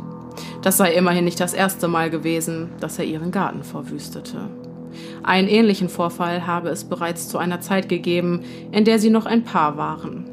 Aber aus welchem Grund Cindy diese Information der Polizei vorenthält, bleibt ihr Geheimnis. November 1983. Die Tage werden kürzer, die Nächte kälter. Officer Pat McBride stattet Cindy abermals einen Besuch ab und findet eine Nachricht auf ihrer Veranda. Noch in derselben Woche muss Cindy mit Schrecken feststellen, dass es nicht bei einer toten Samtpfote bleiben soll. Zwei weiteren Katzen, eine davon fiel augenscheinlich einem unachtsamen Autofahrer zum Opfer, muss sie in den folgenden Tagen in ihrem Garten die letzte Ehre erweisen. Als Cindy anschließend die Polizei verständigen will, ist die Leitung tot. Der Unsichtbare muss sie wieder durchtrennt haben. Cindy ist ohne Zweifel zutiefst beunruhigt, glaubt aber nicht, dass der Stalker ihr nach dem Leben trachtet. Sie ist sich sicher, dass wer auch immer hinter dem Psychoterror steckt, sehen will, wie sie leidet. Doch Cindy gibt nicht auf, dokumentiert weiterhin jeden einzelnen Vorfall und erstattet der Polizei regelmäßig Bericht. Den Ermittlern fällt zeitgleich ein sich immer wiederholendes Muster auf. Ängstigende Anrufe, durchtrennte Telefonleitungen, ein verwüstetes Grundstück, eindrucksvolle und beängstigende Botschaften. Es erscheint ihnen unverhältnismäßig, dass ihre Klientin trotz konstanter Belästigung immer noch pedantisch genug ist, jeden einzelnen Vorfall zu dokumentieren und bei der Polizei zu melden. Erschwerend hinzu kommt noch der Verdacht, dass Cindy wichtige Informationen vorenthält und die Tatsache, dass der mysteriöse Unbekannte einfach keine Spuren hinterlässt. Die Ermittler fragen sich, ob Cindy James es selbst sein könnte, die all diese grausigen Vorkommnisse nur inszeniert. Doch natürlich ist die Lage, so undurchsichtig sie auch sein mag, äußerst ernst. Der Fall Cindy James wird also offen gelassen und die Beamten hoffen auf weitere Hinweise. Doch Cindy entgeht nicht, dass die Polizei ihr gegenüber misstrauischer wird. Der Unglaube, den man ihr von nun an entgegenbringt, frustriert und verunsichert sie. Sie wird zurückhaltender, was die Meldungen neuer Geschehnisse bei der Polizei betrifft. Eine Reaktion, die die Beamten zunehmend an dem Wahrheitsgehalt ihrer Aussagen zweifeln lässt. Ein Teufelskreis. Auf die Empfehlung von Pat McBride engagiert Cindy schließlich einen Privatermittler, Ozzy Caban. Dieser durchforstet daraufhin die polizeilichen Akten, in der Hoffnung, dort Hinweise zu finden, auf die die Ermittler bisher nicht aufmerksam geworden sind. Vergebens. Nachdem er sich ein allumfassendes Bild der aktuellen Lage gemacht hat, kommt auch er zu dem Entschluss, dass Cindy James nicht die ganze Wahrheit sagt. Aber warum sollte das Opfer selbst Informationen zurückhalten, wenn es doch die Ermittlungen behindert? Wo ist der Sinn? Bei einer Unterredung mit Cindys Mutter, Matilda Heck, erfährt er, dass der Unsichtbare ihrer Tochter gedroht habe, ihre Familie auszulöschen, wenn sie mit der Sprache rausrücken würde. Wenn du auch nur einen Mucks sagst, ist deine Schwester die nächste. Und danach hole ich mir deine Mutter, habe der Angreifer während des Überfalls in der Garage zu ihr gesagt und ihr ein Messer an die Kehle gehalten. Soweit so gut. Aber selbst wenn dem so gewesen ist, warum dürfe Cindy dann überhaupt diese ganzen Vorfälle bei der Polizei melden? Nur kurze Zeit nachdem Caban von Cindy angeheuert wurde, ereignet sich der zweite Angriff auf die junge Frau in den eigenen vier Wänden. Zum Glück hatte der Privatermittler seiner Klientin zuvor ein Funkgerät mitgegeben, für den Fall, dass die Telefonleitungen wieder gekappt werden. Hätten ihn die seltsamen Laute aus dem Walkie-Talkie, das auf seinem Nachttisch lag, nicht aus dem Schlaf gerissen, wäre es zu spät gewesen. Doch Cindy James hat in dieser kalten Januarnacht Glück im Unglück. Die Rettungskräfte erreichen ihr Haus gerade noch rechtzeitig. Die Reanimation der 40-jährigen Krankenschwester gelingt, auch wenn es einige Zeit dauern wird, bis sie wieder bei vollem Bewusstsein ist. Die Tatsache, dass Cindy nach diesem Angriff so durcheinander ist und sich ihre Aussagen stets widersprechen, erschwert die Ermittlungen ungemein. Sie behauptet, dass sie in jener Nacht sah, wie eine schwarze Gestalt durch das Tor zu ihrem Vorgarten ging. Im nächsten Augenblick spürte sie einen heftigen Schlag auf ihrem Hinterkopf, gefolgt von dem Stich einer Nadel in ihrer Armbeuge. Doch habe sie ihren Peiniger nicht erkennen können. Obwohl Cindys ganzer Körper mit oberflächlichen Stichwunden übersät ist, weiß sie nicht, wie oder wer ihr diese zugefügt hat. Zu diesem Zeitpunkt muss sie bereits sediert gewesen sein. Doch abgesehen von dem kleinen Einstich in ihrer Armbeuge konnten anhand eines toxikologischen Gutachtens keine Rückstände von Sedativa in ihrem Blut nachgewiesen werden. Seltsamerweise gibt es auch keine Anzeichen dafür, dass sich jemand gewaltsam Zutritt zum Haus verschafft hatte. Ozzy Caban sah bei seiner Ankunft an Cindys Haus niemanden das Grundstück verlassen und die Eingangstür war abgeschlossen. Auch fand man keine Einbruchsspuren, geschweige denn die Fingerabdrücke eines Dritten. Die Polizei ist sich nun sicherer denn je, dass sie es in diesem Fall nicht etwa mit einem gefährlichen Unbekannten zu tun hat, sondern vielmehr mit einer Hochstaplerin, die Gespenster sieht. Genau aus diesem Grund verzichten die Ermittler auf die weitere Untersuchung des Tatorts und lehnen auch die graphologische Analyse der hinterlassenen Notiz, auf der Du bist eine tote Schlampe geschrieben steht, entschieden ab. Als Cindy nach einem langen Krankenhausaufenthalt in ihr Haus zurückkehrt, lässt sie eine Alarmanlage installieren. Außerdem beginnt sie eine Therapie, die ihr dabei helfen soll, mit der psychischen Dauerbelastung fertig zu werden. Die regelmäßigen Unterredungen mit einem Therapeuten sind es schließlich, die Cindy dazu bewegen, endlich mit der Sprache rauszurücken. Endlich gesteht sie der Polizei, dass ihr Ex-Mann, Mr. Makepeace, sie während ihrer Ehe mehrfach bedrohte und sich ihr gegenüber gewalttätig zeigte. Zwar habe sie Angst vor diesem Schritt, doch plane sie jetzt, wo sie endlich die Kraft dafür hat, jeden weiteren Kontakt zu ihm abzubrechen. Am 14. Februar 1984 erfolgt also die zweite Befragung von Roy Makepeace. Natürlich beharrt er weiterhin darauf, nichts mit den Angriffen auf Cindy zu tun zu haben. Er ist der Überzeugung, dass Cindy auf der Arbeit die Familie eines Kindes verärgert habe. Eine gefährliche Familie mit Verbindungen in die organisierte Kriminalität. Doch dieser Verdacht wird sich genauso wenig wie die Schuld von Mr. Makepeace nicht bestätigen. Ende März unterzieht sich Cindy einem weiteren Lügendetektortest und dieses Mal besteht sie ihn. Die Polizei schlussfolgert daraufhin, dass alle Informationen, um die Cindy ihre Aussage nachträglich ergänzt hatte, der Wahrheit entsprechen. Der bestandene Lügendetektortest bringt die Ermittlungen zwar nicht voran, doch wertet er Cindys Glaubwürdigkeit gegenüber der Polizei wieder auf. Mittlerweile wird Cindys Haus, so oft es nur geht, von insgesamt 14 Beamten observiert. Doch es tut sich nichts. Erst wenn der Streifenwagen davongefahren ist, erreicht Cindy nur wenig später der nächste Anruf oder ein weiterer Drohbrief. Diese Taktik schadet ihrer Glaubwürdigkeit und schon bald darauf ist die Polizei abermals felsenfest davon überzeugt, dass Cindy sie an der Nase herumführt. Die junge Frau zieht sich immer mehr zurück, verlässt ihr Haus nur noch, wenn es unbedingt sein muss. Auch soziale Kontakte meidet sie, unterhält sich in ihrer Mittagspause nicht einmal mehr mit Kollegen. Die ständige Angst und die Einsamkeit lasten schwer auf ihren Schultern und es gibt niemandem mehr, dem sie sich anvertrauen kann. Als Cindy im Juni 1984 von der Arbeit heimkehrt, wird sie mit einer verstörenden Situation konfrontiert. Jemand hatte ihre Hündin mit einem Seil am Küchentisch festgebunden. Das arme Tier rang nach Luft, konnte sich in der engen Schlinge, die um ihren Hals lag, kaum noch bewegen. Offensichtlich schwer verstört, kauerte das arme Tier zitternd in ihren eigenen Fäkalien unter dem Tisch. Als Cindy Heidi von ihren Fesseln befreit, fällt ihr auf, dass dieses Seil dem, mit dem die Katze aus ihrem Garten stranguliert worden ist, bis ins kleinste Detail ähnelt. Glücklicherweise kommt Heidi an diesem Tag, anders als die armen Katzen, mit einem gewaltigen Schrecken davon. Kurze Zeit später informiert Cindy Ozzy Caban, dass sie jetzt mit ihrem Hund die abendliche Gassi-Runde gehen wird.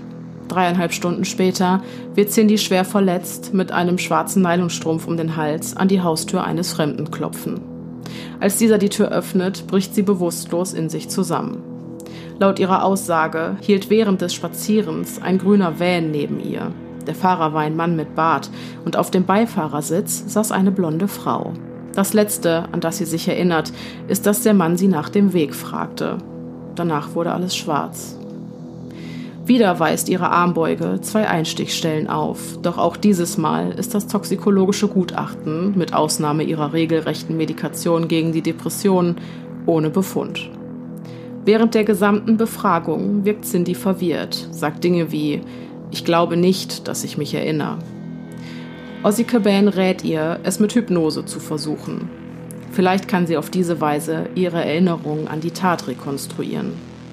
Während einer der wenigen ertragreichen Hypnosesitzungen berichtet Cindy, Zeugin eines Doppelmordes geworden zu sein. Doch offenbart sie keine Informationen über die genaueren Umstände oder die Leute, die in die Tat involviert waren. Nach mehreren vergeblichen Sitzungen gibt Cindy auf. Auch der Hypnotherapeut ist der Auffassung, dass seine Probandin einfach zu traumatisiert ist, um sich voll und ganz auf eine Hypnose einlassen zu können. Ende 1984 statten Cindy und Ozzy Caban der Polizei einen Besuch ab, um den aktuellen Stand der Ermittlungen zu diskutieren. Hier teilt man ihnen mit, dass die Beamten in der Zwischenzeit alle Freunde, Arbeitskollegen und Bekannte von Cindy genauestens unter die Lupe genommen hatten, doch nichts lieferte neue Ergebnisse. Es konnte bei niemandem ein Motiv festgestellt werden. Roy Makepeace ist sogar von Interpol überprüft worden, doch schien er absolut sauber zu sein. Es ist tatsächlich so, als hätten sie es mit einem Unsichtbaren zu tun. Neujahr trifft Cindy die Entscheidung, der Hypnotherapie eine weitere Chance zu geben. Und dieses Mal macht sie eine schockierende Offenbarung. Sie will gesehen haben, wie ihr Ex-Mann Roy ein junges Paar auf einem Segeltrip im Jahr 1981 tötete. Anschließend habe er sie zerstückelt und die Leichenteile verschwinden lassen. Auch an den Ort hat Cindy genaueste Erinnerungen. Die Polizei überprüft also umgehend ihre Aussage, kann auch bestätigen, dass dieser besagte Segeltrip stattgefunden hat. Nur gibt es keinerlei Hinweise, die für einen Doppelmord sprechen. Kein verschwundenes Pärchen, keine Leichenteile, kein Blut, nichts. Auch Cindys Schwester war damals mit von der Partie, will aber auch nichts Ungewöhnliches beobachtet haben. Die Anrufe und Drohungen gehen weiter. Cindy lebt jeden Tag in Angst. Eines Abends muss sie feststellen, dass die Lampen auf ihrer Veranda zerschlagen wurden. Als sie die Polizei davon unterrichten will, ist die Leitung, wie so oft, tot. Wenig später erreicht sie ein Foto, auf dem die Leiche einer jungen Frau in einer Leichenhalle zu sehen ist. Ein weiterer Brief enthält neben verstörenden Bildern die Nachricht Ich sehe dich, geschrieben mit einer Schablone. Das alles ist einfach zu viel. Cindy ist es leid. Im Juni 1985 schluckt sie daher erstmals eine zu hohe Dosis ihrer Medikamente. Ihre Familie ist sich sicher, dass es sich dabei um einen verzweifelten Versuch handelte, sich das Leben zu nehmen. Doch Cindy erholt sich schnell und wird nach nur kurzer Zeit aus dem Krankenhaus entlassen. Zurück nach Hause, in den Albtraum, den sie ihr Leben nennt. Einen Monat später berichtet Cindy von einem weiteren Anruf ihres Stalkers. Doch zeitgleich stellt die Telefongesellschaft fest, dass Cindy zur selben Zeit des angeblichen Anrufs ihre eigene Nummer von ihrem Haus aus gewählt hatte. Seltsam. Ende Juli, an einem warmen Sommertag, holt Cindy ein Paket, welches rohes, verdorbenes Fleisch enthält, aus ihrem Briefkasten. Doch niemand aus der Nachbarschaft will gesehen haben, wie das Paket bei ihr abgeliefert wurde. Die Polizei hegt auch hier den Verdacht, dass Cindy selbst das Päckchen in ihrem Briefkasten platziert hat. Um Cindy beizustehen, leisten Freundin Agnes und ihr Mann Tom ihr in diesen schweren Zeiten Gesellschaft und beziehen das Gästezimmer. Doch schon in der ersten Nacht werden sie von dem Feueralarm aus dem Schlaf gerissen. Cindy kommt kurz darauf panisch in das Zimmer der beiden gerannt und ruft, im Keller brennt es. Bei dem Versuch, die Feuerwehr zu alarmieren, müssen sie wieder mal feststellen, dass die Telefonleitungen durchtrennt wurden. Tom rennt aus dem Haus und sieht einen Mann an der Straßenecke stehen. Es brennt, rufen Sie bitte die Feuerwehr, ruft er ihm zu, doch der Fremde reagiert nicht. Er dreht sich einfach um und rennt fort, ohne sich noch ein weiteres Mal umzusehen. Auch in diesem Fall stellt die Polizei fest, dass es keine Anzeichen dafür gibt, dass sich jemand gewaltsam Zutritt zum Haus verschafft hat. Das einzige Kellerfenster ist nach wie vor verschlossen und der Staub auf der kleinen Fensterbank unberührt. Wer auch immer das Feuer gelegt hat, muss sich also im Haus befunden haben. Cindy gerät abermals ins Visier der Ermittler, doch ein Gutachten will ihre Unschuld beweisen. Die Hausratversicherung zahlt ihr daraufhin eine Summe in Höhe von 10.000 Dollar. Doch die Polizei ist sich nach diesem Ereignis sicherer denn je, dass es sich bei Cindy James keinesfalls um ein geplagtes Stalking-Opfer handelt. Offensichtlich erschien es ihr in der Nacht des Brandes angemessen, ihren Hund um drei Uhr morgens, Mutterseelen allein, auszuführen. Sie hält es also anscheinend nicht für nötig, weitere Sicherheitsmaßnahmen zu ihrem eigenen Schutz zu treffen. Wie groß kann die Angst vor dem gefährlichen Unbekannten denn dann schon sein? So die Auffassung der Ermittler. Anfang Dezember 1985 fasst Cindy den Entschluss, ein weiteres Mal umzuziehen. Dieses Mal nach Richmond. Doch auch hier ist sie nicht sicher. Nur kurz nach ihrem Einzug in das neue Eigenheim wird sie in einer kalten Nacht in einem Graben liegend, circa sechs Meilen von ihrem Haus entfernt, von Passanten gefunden. Ein bizarrer Anblick. Cindy trägt einen Arbeitsschuh, der der Größe nach zu urteilen einem Mann gehören muss, und einen einzigen Handschuh, um ihren Hals liegt ein schwarzer Nylonstrumpf. Ihr ganzer Körper ist mit Hämatomen und Schnitten übersät und bereits stark unterkühlt. Auf die Passanten macht die junge Frau einen verwirrten und desorientierten Eindruck, als stünde sie unter dem Einfluss irgendwelcher Drogen. Doch auch in diesem Fall hat Cindy keine Erinnerung daran, wie sie in diese missliche Lage geraten war. Der Anblick des Tatorts lässt die involvierten Polizisten ratlos zurück. Keiner weiß mehr, was er wem glauben soll, geschweige denn, wie die einzelnen, nicht zueinander passenden Puzzlestücke zusammenzusetzen sind. Wenn es tatsächlich Cindy ist, die hinter alledem steckt, wäre sie dann wirklich nur spärlich bekleidet raus in die Kälte gegangen? Und von wem ist dann der Schuh? Hatte sie ihn zuvor gekauft. Aber wo ist dann der zweite? Auch von diesem Angriff erholt sich Cindy langsam aber sicher. Aber nur vier Monate später, im Frühling 1986, wird sie zum zweiten Mal von einem Brand aus dem Schlaf gerissen. Dieses Mal sagt sie der Polizei, dass sie Roy verdächtigt, das Feuer gelegt zu haben. Doch was Cindy nicht weiß, Roy Makepeace befindet sich zu diesem Zeitpunkt im wahrsten Sinne des Wortes am anderen Ende der Welt. Cindys psychische Verfassung verschlechtert sich in den nächsten Monaten rapide. Sie leidet unter schweren Depressionen, die nicht selten mit Suizidgedanken einhergehen. Zu allem Übel hat nun auch noch ihr Vermieter die Nase voll von all den Belästigungen und bittet sie daher, aus dem Mietshaus auszuziehen. Doch damit nicht genug. Der aktuelle Polizeibericht lässt verkünden, dass Cindy als potenziell gefährlich im Umgang mit Kindern eingeschätzt wird und dass darüber auch ihr Arbeitgeber zu informieren ist. Als Reaktion auf dieses Schreiben wird Cindy vorerst für sechs Monate von ihrer Arbeit suspendiert. In Sorge um ihren psychischen Zustand empfiehlt Cindys Therapeut einen Klinikaufenthalt im St. Paul's Hospital. Dort wird sie von zwei verschiedenen Psychiatern und einem Psychologen begutachtet und alle drei kommen zu dem Entschluss, dass sich die zahlreichen Vorfälle innerhalb von akuten psychotischen Phasen ereignet hatten. Trotz der zahlreichen Therapiesitzungen schreibt Cindy während ihrer Zeit auf einer psychiatrischen Station in ihr Tagebuch, ich habe noch immer das Gefühl, dass Suizid meine beste Option in dieser untragbaren Situation ist. Sobald ich hier rauskomme, werde ich meinen Plan in die Tat umsetzen. Doch entgegen jeder Erwartungen stellt sich in den folgenden Wochen eine signifikante Verbesserung ihres mentalen Zustandes ein. Nach nur zehn Wochen wird Cindy guten Gewissens entlassen und tatsächlich scheint es ihr erheblich besser zu gehen. Sie fühlt sich endlich wieder wie sie selbst, kommt zu Kräften und ihre Lebensgeister kehren zurück. In dieser Zeit gibt es keine weiteren Belästigungen. Das Telefon bleibt still, der Briefkasten leer und Cindy sieht keine schwarzen Gestalten mehr auf ihrem Grundstück herumgeistern. Zeit für einen Neustart. Nach vier Jahren Albtraum baut sich Cindy langsam aber stetig ihr Leben wieder auf. Sie trifft den Entschluss, ihren vorbelasteten Nachnamen Makepeace in James ändern zu lassen. Im September kauft sie sich ein eigenes kleines Häuschen in Richmond und im Oktober geht sie nach der sechsmonatigen Auszeit erstmals wieder ihrer Arbeit nach. Der nächste Schicksalsschlag lässt jedoch nur einen weiteren Monat auf sich warten. Im November wird Cindy endgültig gekündigt. Auch wenn für sie in dem Moment, in dem sie die fristlose Kündigung in ihren Händen hält, eine kleine Welt zusammenbricht, will sie sich nicht unterkriegen lassen. Die Arbeitslosigkeit nutzt Cindy, um eine Weiterbildung und mehrere Auffrischungskurse zu machen. Und im August 1987 tritt sie schließlich ihre neue Stelle an. Für etwas über ein Jahr führte sie also ein fast normales Leben. Zumindest bis jetzt. Nur wenige Wochen nach ihrem ersten Arbeitstag meldet Cindy ein eingeschlagenes Fenster bei der Polizei. Außerdem mache es den Anschein, als habe jemand versucht, ein weiteres Fenster gewaltsam aufzubrechen.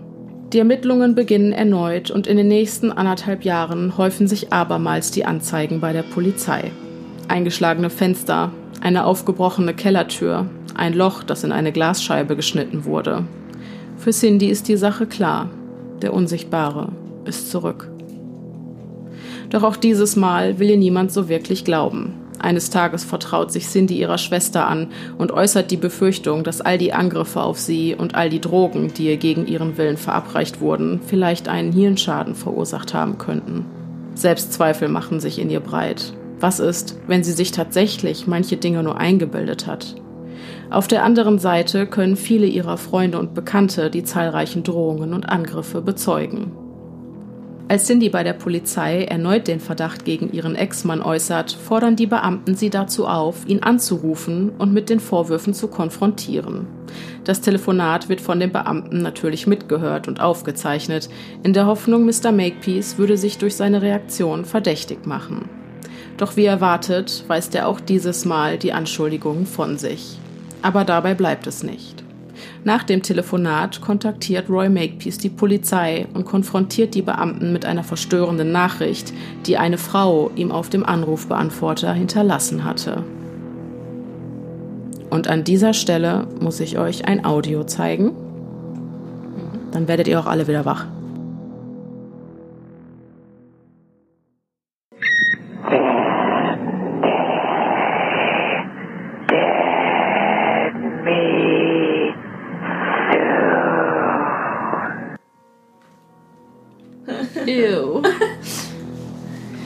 Okay.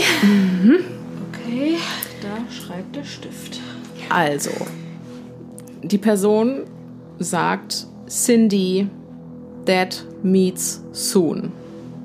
Also Cindy, bald kommt der Tod, quasi. Natürlich liegt für die Polizei der Verdacht nahe, dass Cindy selbst den Anruf tätigte und diese haarsträubende Sprachnachricht hinterließ. Am 26. Oktober 1988, zwei Wochen nachdem Roy die kryptische Nachricht erhalten hatte, wird Cindy bewusstlos in ihrem Auto gefunden. nackt von der Hüfte abwärts, gefesselt und mit einem schwarzen Nylonstrumpf, der eng um ihren Hals geschlungen war. Jemand habe sie angegriffen, als sie gerade aus ihrem Auto aussteigen wollte. Nach diesem Vorfall überschlagen sich die Ereignisse. Versuchte Einbrüche, Drohbriefe, Anrufe, Gestalten, die sich im Schutz der Dunkelheit auf ihrem Grundstück rumtreiben. Manchmal sind es bis zu drei Stück auf einmal. Und das alles in immer kürzeren Zeitabständen. Im Mai 1989 will Cindy ein für alle Mal ihr Schweigen brechen. Zu dem Privatermittler Ozzy Caban habe sie gesagt, dass sie jetzt endlich bereit wäre, über alles zu reden.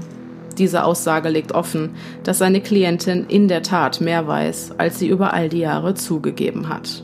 Die beiden vereinbaren einen Termin für ein persönliches Gespräch. Doch zu dieser Unterredung wird es niemals kommen. Sechs Jahre und sieben Monate nach dem ersten Anruf. Es ist der 25. Mai 1989 und Cindy hat einen guten Tag. Heute kann sie zeitig Feierabend machen und für die kommende Woche hat sie sich freigenommen. Bevor sie am frühen Nachmittag das Richmond General Hospital verlässt, holt sie noch ihren Gehaltscheck ab und verabschiedet sich bei ihren Kollegen. Bis nächste Woche, ruft Cindy lächelnd in das Schwesternzimmer und winkt noch einmal in die Runde. Anschließend macht sie sich auf den Weg in die Stadt, wo sie ein Geschenk für den Sohn einer Freundin kauft. Danach gönnt sie sich eine Wellnessbehandlung im Schönheitssalon, erledigt ihre Lebensmitteleinkäufe und zahlt um 20 Uhr ihren Gehaltscheck bei der Bank ein. Eigentlich müsste Cindy jetzt schnell nach Hause, doch da wird sie niemals ankommen. In der Zwischenzeit stehen Agnes und Tom vor Cindys Tür und warten darauf, dass jemand öffnet. Zuvor hatten sie sich für 22 Uhr zum wöchentlichen Spieleabend angekündigt. Doch als auch nach wiederholtem Klingeln niemand öffnet, sind die beiden augenblicklich in großer Sorge. Als Agnes und Tom auf der Suche nach Cindy die Umgebung abfahren, finden sie ihr Fahrzeug auf dem Parkplatz eines nahegelegenen Supermarktes. Bei einer genaueren Betrachtung des Fahrzeuges fällt ihnen sofort auf, dass die Fahrertür blutverschmiert ist. Aber sehr zu ihrer Beunruhigung fehlt jede Spur von Cindy. Agnes und Tom verständigen umgehend die Polizei. Die Untersuchungen des Fahrzeuges ergeben, dass das Blut nachweislich von Cindy stammt. Auf der Rückbank des Wagens befanden sich immer noch ihre Einkäufe. Cindy James ist nun offiziell eine Vermisste und ihr Foto geht durch die Medien. Aber niemand will die hübsche Frau gesehen haben. Zwei Wochen lang führt jeder Hinweis ins Leere. Doch dann soll sich ein schlimmer Verdacht bewahrheiten. Etwa eine Meile vom Fundort des Autos entfernt findet ein Bauarbeiter auf dem Grundstück eines verlassenen Hauses die Leiche einer Frau. Dass es sich bei der Toten um Cindy James handelt, ahnt er zu diesem Zeitpunkt noch nicht, denn ihr Gesicht ist nicht mehr zu identifizieren.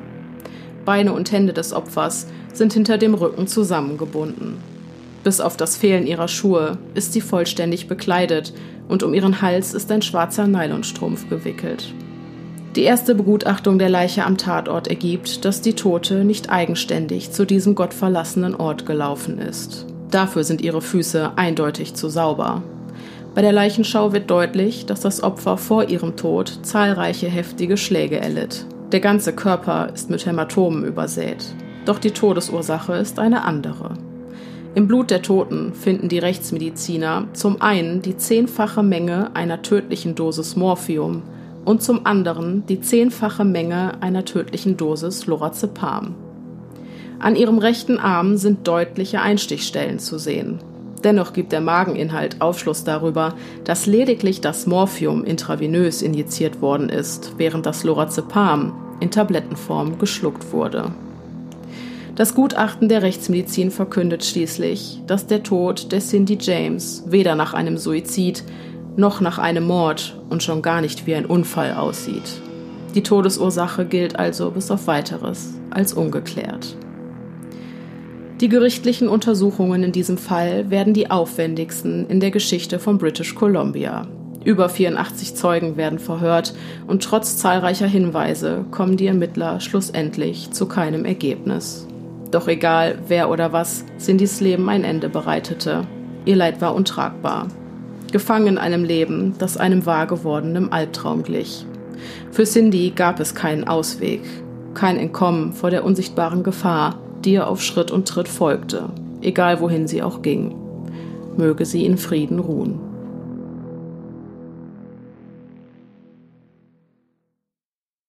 Aber natürlich kristallisierten sich während der Ermittlungen doch schon einige Verdächtige heraus. Habt ihr eine Ahnung, wer das sein könnte? Erstmal die Verdächtigen. Naja, also du hast die Verdächtigen ja genannt. Ne? Also erstmal der Ex-Mann, dieser Roy Makepeace. Makepeace. Makepeace. Ja, genau. Und äh, dann sie selbst natürlich. Ähm, dann weiß ich nicht, ob das nur rausgefallen ist, weil der selber Polizist war, aber vielleicht dieser Pat, Mc, Pat, im Kopf. Pat McBride. Ähm, dann habe ich noch an die Freundin gedacht, Agnes, weil ja. und der oder der Mann von ihr oder so, weil die ja zu, also weil die ja zumindest auch zeitweise zusammen gewohnt haben und das wohl auch ihre beste Freundin war und so. Vor allem, wenn sich die Ermittlungen so auf das nähere Umfeld von ihr konzentriert haben. Äh, und ansonsten bin ich mir gerade nicht sicher, ob überhaupt noch eine weitere Person involviert war, außer denen. Also ich, ich fand fast am, also ich habe kurz zwischenzeitlich gedacht, dass sie es wirklich selbst war. Einfach vielleicht eine psychische Störung, gespaltene Persönlichkeit. Ich habe mal einen Horrorfilm geguckt, haben wir den mal geguckt, mit diesem französischen Typen, der eigentlich eine Frau war. Ah, und super, man hat immer super diesen, geil.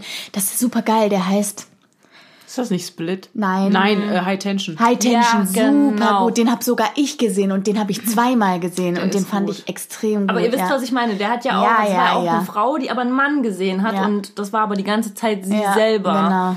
Und diese Vermutung hatte ich irgendwie direkt, weil mit dem Anruf aus dem eigenen Haus, die Verletzung mit den Schuhen, das kann man sich natürlich auch selber zufügen. Und diese, mal sind es zwei Männer, mal drei Männer und das ohne jegliche Vorgeschichte, ohne, also selbst wenn ihr Mann vorher gewalttätig war oder so, aber er war ja zum Beispiel auch zwischenzeitlich, hast du gesagt, irgendwie am anderen Ende der Welt während dieser Vorfälle. Eigentlich die ganze letzten, ab dem ich das das erste Mal erwähnt habe, ab da war der die ganze Zeit in Afrika. Und ihr Zustand hatte sich ja verbessert, wo sie diese sechs Monate von der Arbeit krankgeschrieben war oder suspendiert war. Und nachdem sie wieder angefangen hat zu arbeiten, kam ja auch der Stalker wieder. Und es war ja eine neue Arbeitsstelle. Also man kann jetzt noch nicht mal sagen, ah, vielleicht war es auf der alten Arbeit, sondern vielleicht hatte es mit ihrer Psyche zu tun. Dass man, dass da irgendwie was durchgebrannt ist, was war meine Ich dachte, Vermutung. vielleicht eine Mischung aus beidem. Also klar geht das, was sie erlebt hat, diese Tortur ja nicht spurlos an einem vorbei. Und dass es sich irgendwann, ja, dass es eins wurde.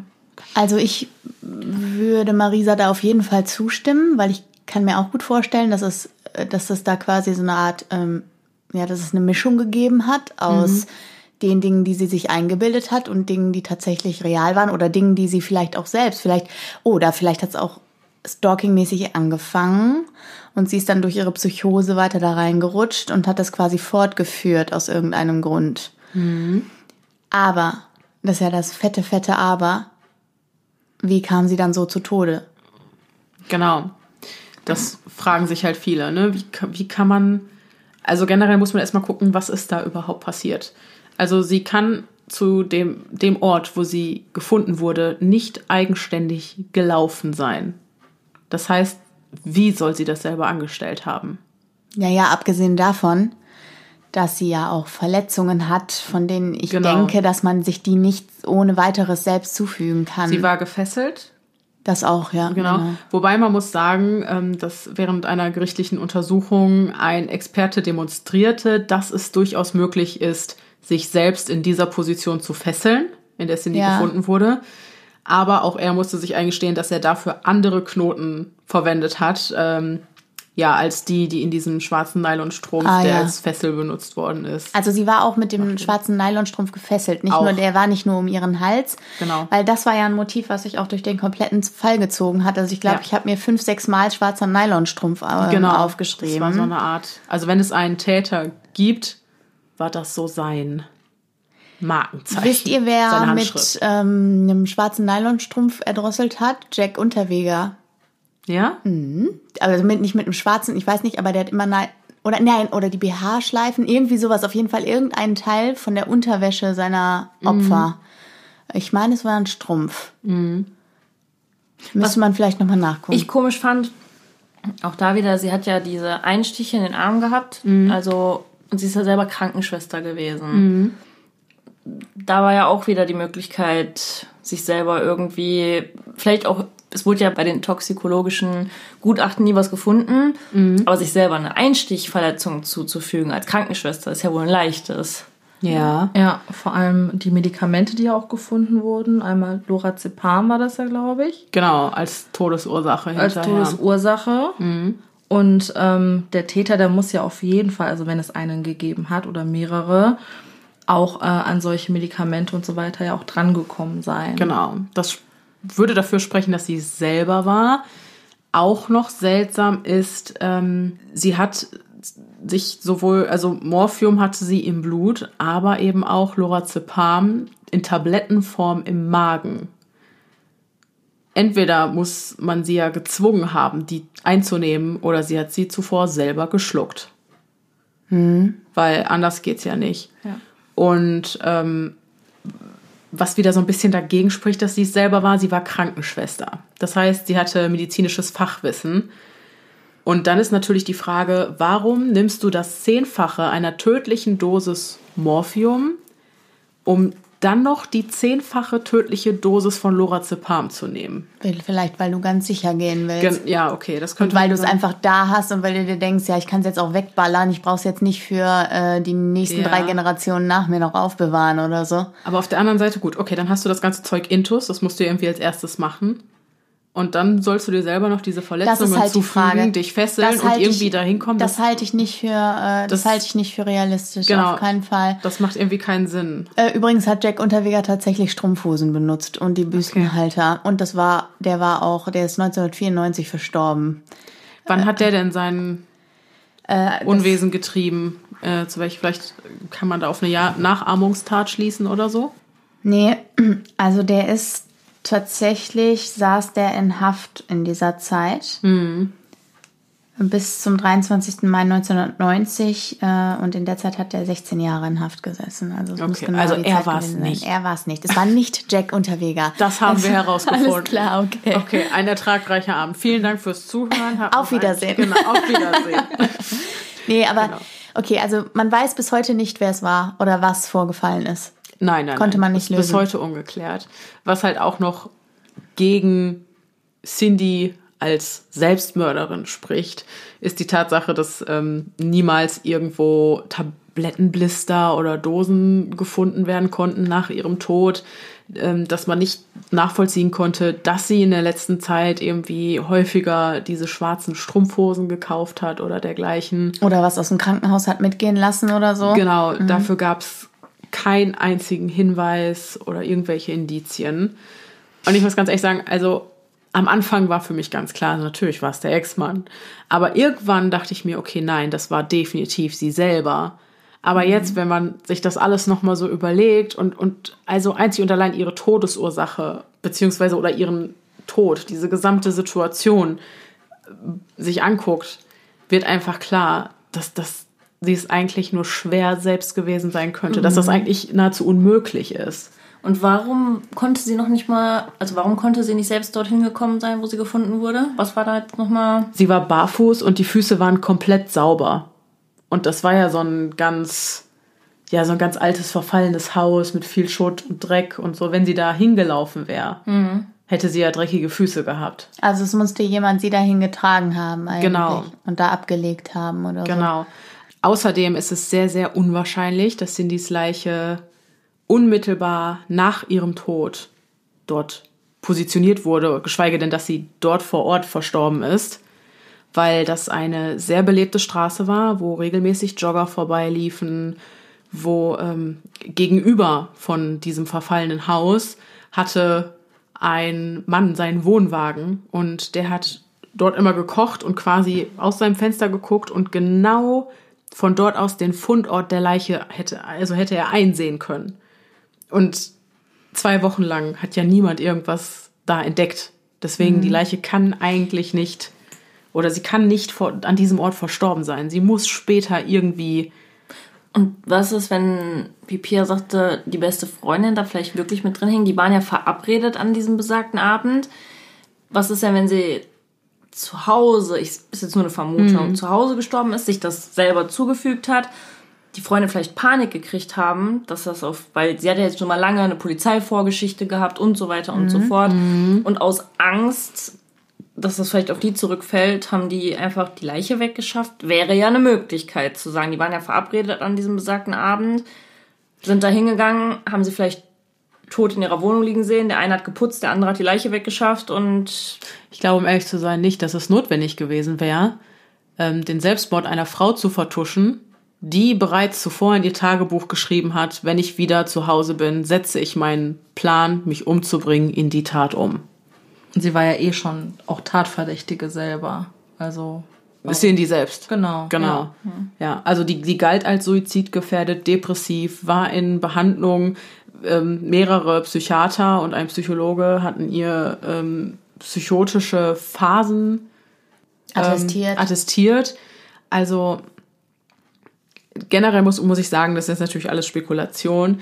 Die ähm, Agnes wurde zu keinem Zeitpunkt verdächtigt.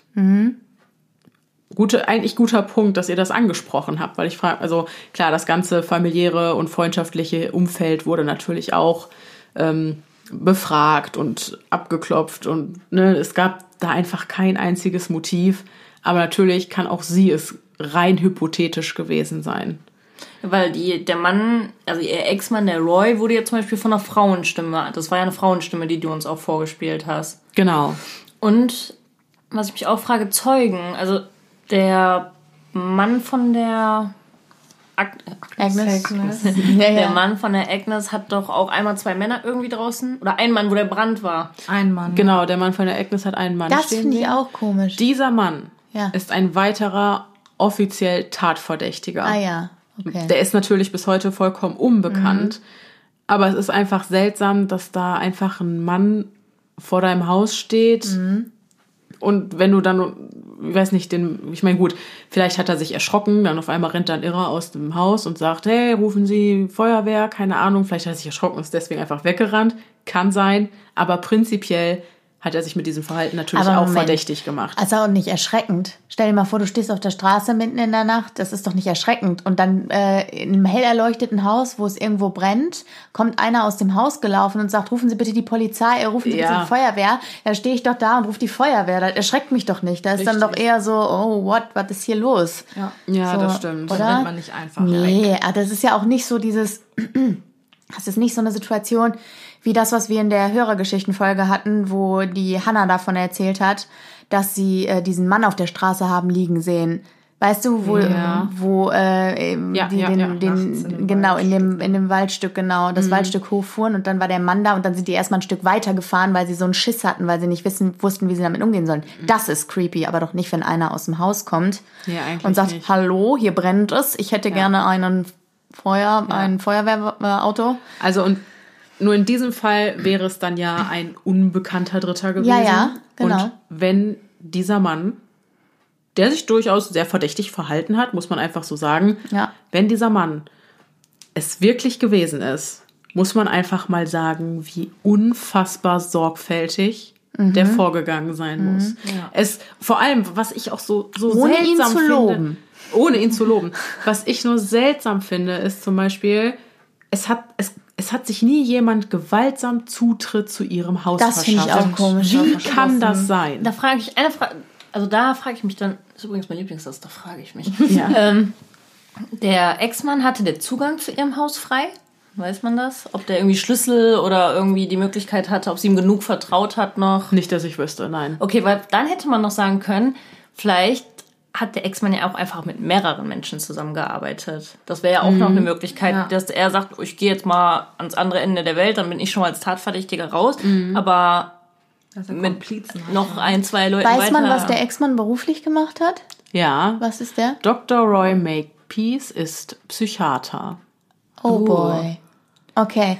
Also, ähm, was ist denn mit der Möglichkeit, dass Dr. Roy Makepeace zusammengearbeitet hat mit Pat McBride, äh, mit Pat McBride? Diese Namen, oder? Die klingen Ja. alle wie ausgedacht. Ja. Sind sie nicht. Ja, also ähm, sowohl Roy Makepeace als auch Pat McBride werden verdächtigt. Genau. Aber er hatte einen Schlüssel. Pat, Mc, Pat ich sage immer Pat McBride. Pat McBride hatte einen Schlüssel. Ja, stimmt.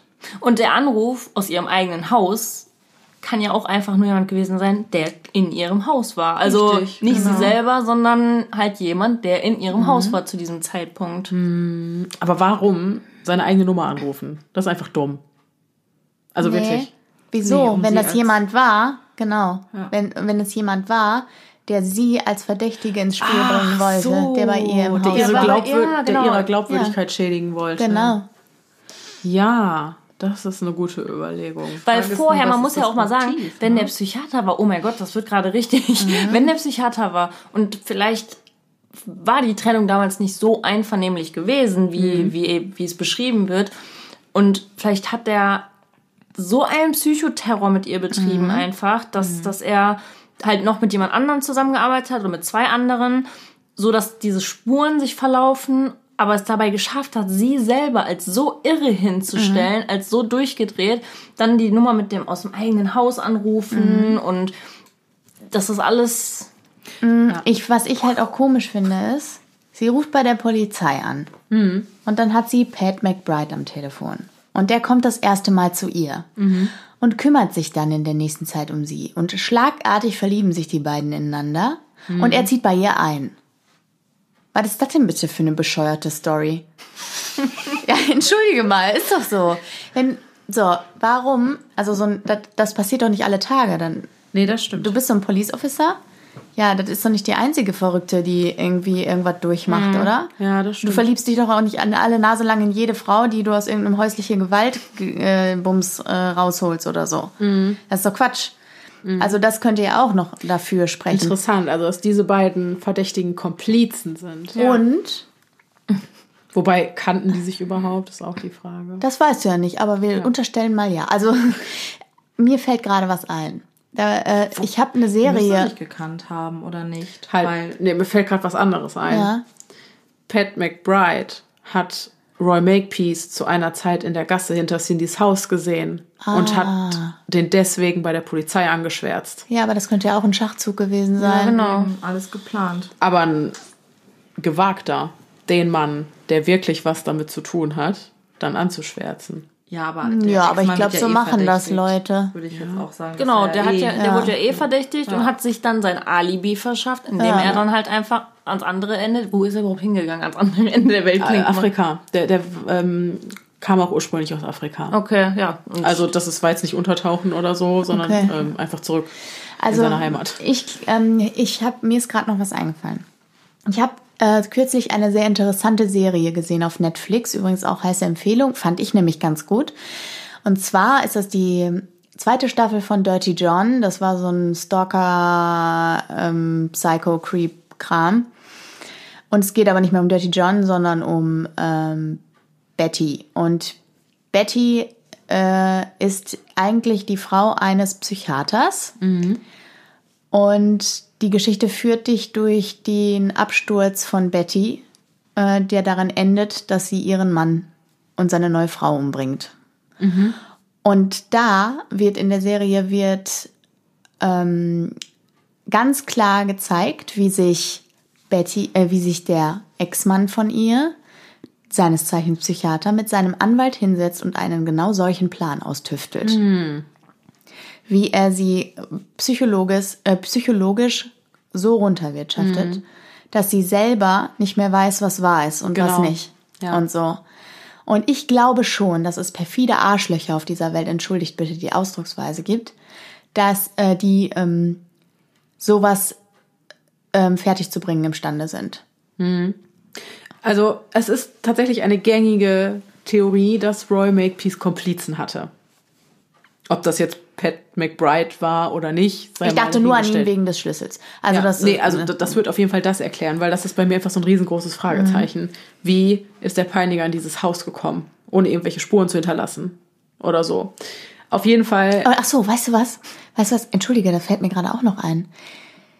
Es ist doch auch komisch, dass er, Lea sagte ja vorhin, vielleicht ist die Trennung ja gar nicht so einvernehmlich gewesen zwischen den beiden, er hat sie ja zurück in sein Haus geholt. Wenn er sie dachte ich systematisch so zermürbt hat, dass er sie erstmal zurück in seinen Gewahrsamsbereich sozusagen Ja. geholt hat und dann natürlich ausgezogen ist und so, Ja. ja, aber drauf geschissen, er hat ja einen Schlüssel. Ja. Weißt du? Es wird ja dann auch leichter. Ja, das stimmt. Also es ist natürlich so, dass sein Know-how ihm definitiv dabei geholfen hätte, Cindy systematisch in den Wahnsinn zu Ja, treiben. genau. Oder in einen etwaigen Selbstmord. Außerdem hatte der natürlich ähm, Zugang zu den ganzen Medikamenten. Vielleicht war er letzten Endes doch verbittert über die Trennung. Und Cindy hat ja auch zu einem gewissen Punkt gesagt, dass es da Konflikte zwischen den beiden gegeben hat in der Vergangenheit, auch wenn das vielleicht nach außen hin nicht so aussah. Und wenn er gewalttätig war und sowieso dahin geneigt hat, ja, wer sagt denn dann, dass das nicht gewesen ist? Nur halt auf eine intelligentere Art als so mancher Ja, genau. Genau. Killer. Genau. Männer, das gibt's ja oft, diese Beziehungstaten, Trennung, was machen die? Töten ihre Ex-Freundin, Ja. Ex-Frau, wie auch immer. Sind oft vielleicht nicht die intelligentesten, aber ein Herr Doktor, auch noch ein, Psychiater, der sucht sich einen anderen Weg. Der macht nicht den klassischen Fehler in Anführungszeichen und Ja. Ja. Der geht viel systematischer vor. Ne? Jetzt muss ich dir mal fragen, wann hat das angefangen nach der Trennung? Wie lange hat sie alleine gewohnt, bevor das? Vier Monate oder? Genau. Vier Monate, ne? Ja, nicht so lange. Weil es meine, ist ja auch nichts passiert. Monate. Sie hat den Job nicht gewechselt und dann diese Ausrede, das war bestimmt eine Familie, die wütend auf sie ist. Sie ist ja Krankenschwester. Also natürlich ist das auch gar kein leichter Job, aber das Leben eines Kindes liegt ja zum Beispiel nicht in ihrer Hand. Das wäre Mhm. dann eher wieder, ne, dass da ein Arzt einen Fehler, irgendwie Kunstfehler oder so gemacht haben könnte, aber da wäre sie ja dann nicht involviert gewesen. Aber was war dann nochmal, dass sie irgendwie gefährlich für Kinder wurde oder irgendwie sowas?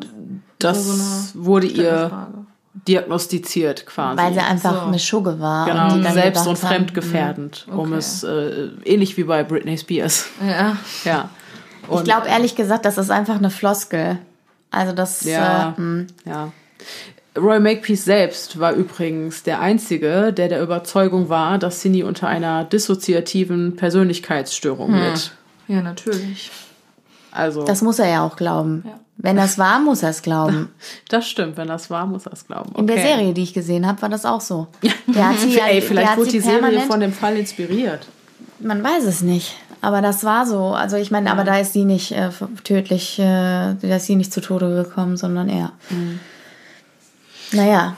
Lass uns noch mal kurz über Officer Pat McBride sprechen. Die beiden haben sich ja auch erst nach den ersten Drohanrufen überhaupt kennengelernt. Ähm, und er war halt sehr häufig anwesend, wenn Cindy irgendwelche Drohbriefe entdeckte. Das kann jetzt für oder aber auch gegen ihn sprechen. Er hatte den Haustürschlüssel und als Polizist wusste er natürlich auch ganz genau, zu welchen Zeiten das Haus observiert wurde und zu welchen nicht. Das ist ja auch so seltsam gewesen, dass das Haus beobachtet wurde und die ganze Zeit passierte nichts und erst sobald die Streifenwagen und die Polizisten weg waren, klingelt wieder das Telefon, tauchen Drohbriefe auf etc. Ja, aber was, was PP. das, das unterstreicht doch meine Theorie von der Komplizenschaft.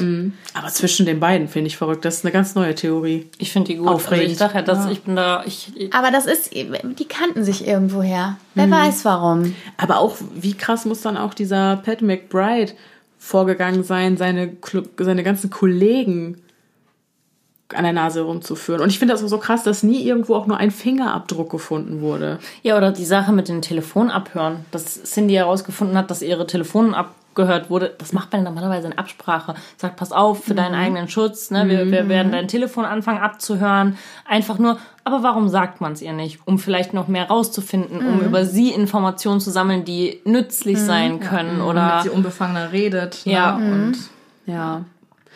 Noch ein kurzer Fun Fact. Ein äh, Reddit-Post verhärtet übrigens den Verdacht gegen Pat Mc- McBride, denn ein angeblicher Verwandter von ihm will als Kind mitbekommen haben, wie er auch nach Cindys Tod äh, mehrmals in Schwierigkeiten geriet, da er andere Frauen auf eine ähnliche Art und Weise belästigt haben soll. Mittlerweile ist Pat McBride verstorben, also werden wir keine Antwort auf diese Beschuldigung bekommen. Ähm, aber dieser angebliche Verwandte sagte, er machte mir immer ein bisschen Angst. Und in einer anderen Quelle heißt es, dass McBride bereits zweifach wegen sexuellen Missbrauchs verurteilt worden ist und das nach Cindys Tod. Aber man konnte ihm halt nicht nachweisen, dass er auch an Tod von Cindy beteiligt war. Ja, Moment, aber dann nochmal zurück. Nur Pat McBride, ohne mal den Roy jetzt, ne? Angenommen, der hat sie quasi entdeckt, bevor er überhaupt Kontakt zu ihr aufgenommen hat. Und er war in dem Dezernat bei der Polizei beschäftigt, die sich um solche Dinge kümmert und hat dann quasi eine Situation herbeiführen wollen, in der sie ihn kontaktiert. Und dann hat er sich als der große Beschützer aufgespielt, weil er sie schon am Haken hatte. Pia, ey. Sneaky. Wow. Was ist, wenn der Mann, der in der Nacht vor dem Haus stand, beauftragt wurde, das Feuer im Keller zu legen und den Schlüssel von Roy Makepeace zuvor bekommen hat oder einen nachgemachten Schlüssel? Ja, ja, es müssen auf jeden Fall mehrere Was Leute ist, sein. wenn das involviert sein. vor allem hat Cindy gesagt, manchmal bis zu drei Männer Ja. auf ihrem Grundstück Ja. gesehen zu haben. Ja. Ja, Der unsichtbare Roy Makepeace, Pat McBride. Ja. Und allein zwei Männer waren ja schon in ihrer Garage bei dem Überfall involviert. Das müssen ja mehrere gewesen sein. Ja. Wow, Rätsel gelöst. Es waren einfach alle. Sollten wir das jetzt übersetzen und an die kanadische Polizei schicken? Würde ich, würde ich sagen. Ja. Doch. Äh, Du, es gab schon Podcasts, es gibt ja amerikanische Podcasts, die Fälle noch gelöst haben, aufgeklärt haben, ne? Nein, echt? Doch, es gibt, Wow. ich weiß gar nicht, welcher es war, ich habe das jetzt nicht mehr auf dem Schirm. Es gibt einen ähm, amerikanischen Podcast, der einen Unschuldigen, glaube ich, aus dem Gefängnis geholt hat. Nee. Doch. Zeitverbrechen auch, oder? Ernsthaft? Nee, die hat vorher, glaube ich, mit Leuten gearbeitet genau, und dann ja, sowas ja. herbeigeführt. Die war ja Gerichtsreporter. Ja. Ja, ja, übrigens eine der charismatischsten Frauen überhaupt, finde ich. Also in den bestimmten Dings. Ja, genau. Äh, auf jeden Fall, ich finde den Fall ultra gruselig. Ja. Ultra gruselig.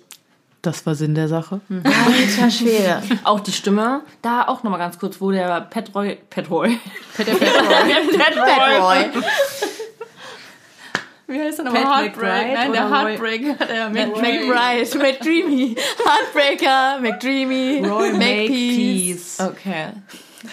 Auch in der Situation, der Roy hatte den Anruf von dieser Frau bekommen. Ja. So auch nochmal, um diesen Verdacht wegzulenken. Die ganze Zeit war es Stimmt, das hätte man ja auch faken können. Ne? Ja, die Wobei ganze- dann hättest du wieder eine andere Frau involvieren müssen. Aber vielleicht hat er auch eine Geliebte in der Zwischenzeit. Außerdem, sorry, eine Frau, ich, der geht auf, eine, auf die Straße, sagt, ich gebe dir 300 Dollar, ruft bei mir zu Hause an und sagt Stimmt. einfach nur, hier, Cindy, der That ist- meets ja. soon. Da brauchst du nur in irgendwelche brenzligen Bezirke zu gehen Ja. oder so. und Ja, stimmt, hast recht. Aussuchen, der jetzt nötig hat. Drogenabhängige. Genau. Ja, in die das Geld einfach braucht, Genau. genau. Ja. Ja. Und dafür muss er noch nicht mal jemanden involvieren. Die Nee, fragt nicht richtig. nach. Nee, Das- das, Genau. stimmt. Die Ja, fragt ja, nicht nach. Die interessiert sich dafür nicht. Also ich habe, es, es tut, ich habe das Gefühl, wir haben das Rätsel gelöst. Ich fühle mich auch irgendwie befriedigt. Sonst, wenn Ja, wir so ne? Cold Cases haben, bin ich immer so, ah, nee, oh, das passt nicht. Aber jetzt ist Genau, passt. sonst ist, geht man mit so die ganze Zeit rattert ist und jetzt macht Ja. irgendwie alles so Sinn. Ne? Genau, sonst ist man ist man so unbefriedigt danach und denkt sich und und ich hatte auch tatsächlich fest damit gerechnet, dass ich hier gleich in drei lange Gesichter gucke. Aber ich glaube, Also für uns, für, für uns haben ist dieser Fall gelöst. Ja. Wenn ihr andere Eingebungen habt, schreibt uns gerne entweder an podcast.stimmeimkopf@gmail.com oder auf Instagram, da findet ihr uns unter podcast.stimmeimkopf. Und da findet ihr natürlich auch Bildmaterial, Videomaterial etc. pp. zu dieser Folge. Ja, das war ein langer Fall, eine lange Diskussionsrunde. Ich bin hart gegruselt, echt. Ich auch. Muss ich dir echt sagen. Und ich hatte zwischendurch auch immer wieder, also mir schoss schon wieder das Wasser Musst du hoch. wieder Pipi in den Augen. Musst du schon wieder Aber ich weinen? konnte, nein, es ging, es ging. Aber immer wenn du dann so, wenn du so Einfälle hast und du machst so, dann denke ich wieder, oh Gott, jetzt kommt was ganz Großes. Wir haben, ja, wir haben ja generell heute einen krassen Klimax, würde ich sagen. Wir haben ja mit einer Verschwörungstheorie angefangen. Die sind ja in der Regel nicht so gruselig. Die war jetzt eher belastend, Ja. würde ich sagen. Traurig. Traurig. Richtig traurig. Ich weiß nicht, ob man dich noch Ja, hört, aber. Einfach richtig traurig. Ja. Aber äh, genau, ja, jetzt dieser True Crime-Fall, der äh, gleichermaßen furchteinflößend Ja. und ähm, auch war tragisch Mhm. war. Übrigens, kurz noch ein ernstes Wort, wenn ihr mit Suizidgedanken zu kämpfen habt, dann guckt mal in den Show Notes, da verlinke ich euch eine Seite, wo ihr Hilfe findet. Und genau, ähm, ja, ich war beim Klimax dieser Folge. Und jetzt wird es, würde ich sagen, noch ein Tacken unheimlicher. Denn so langsam, würde ich sagen, bewegen wir uns in die paranormale Richtung. Nicht wahr? Äh, ja, aber ob es gruseliger wird, kann ich euch leider nicht versprechen. Äh, ich weiß nicht, wie man diesen Fall noch toppen kann. Versuch's. Genau, aber ich gebe mein Wettkampf. Bestes. Genau.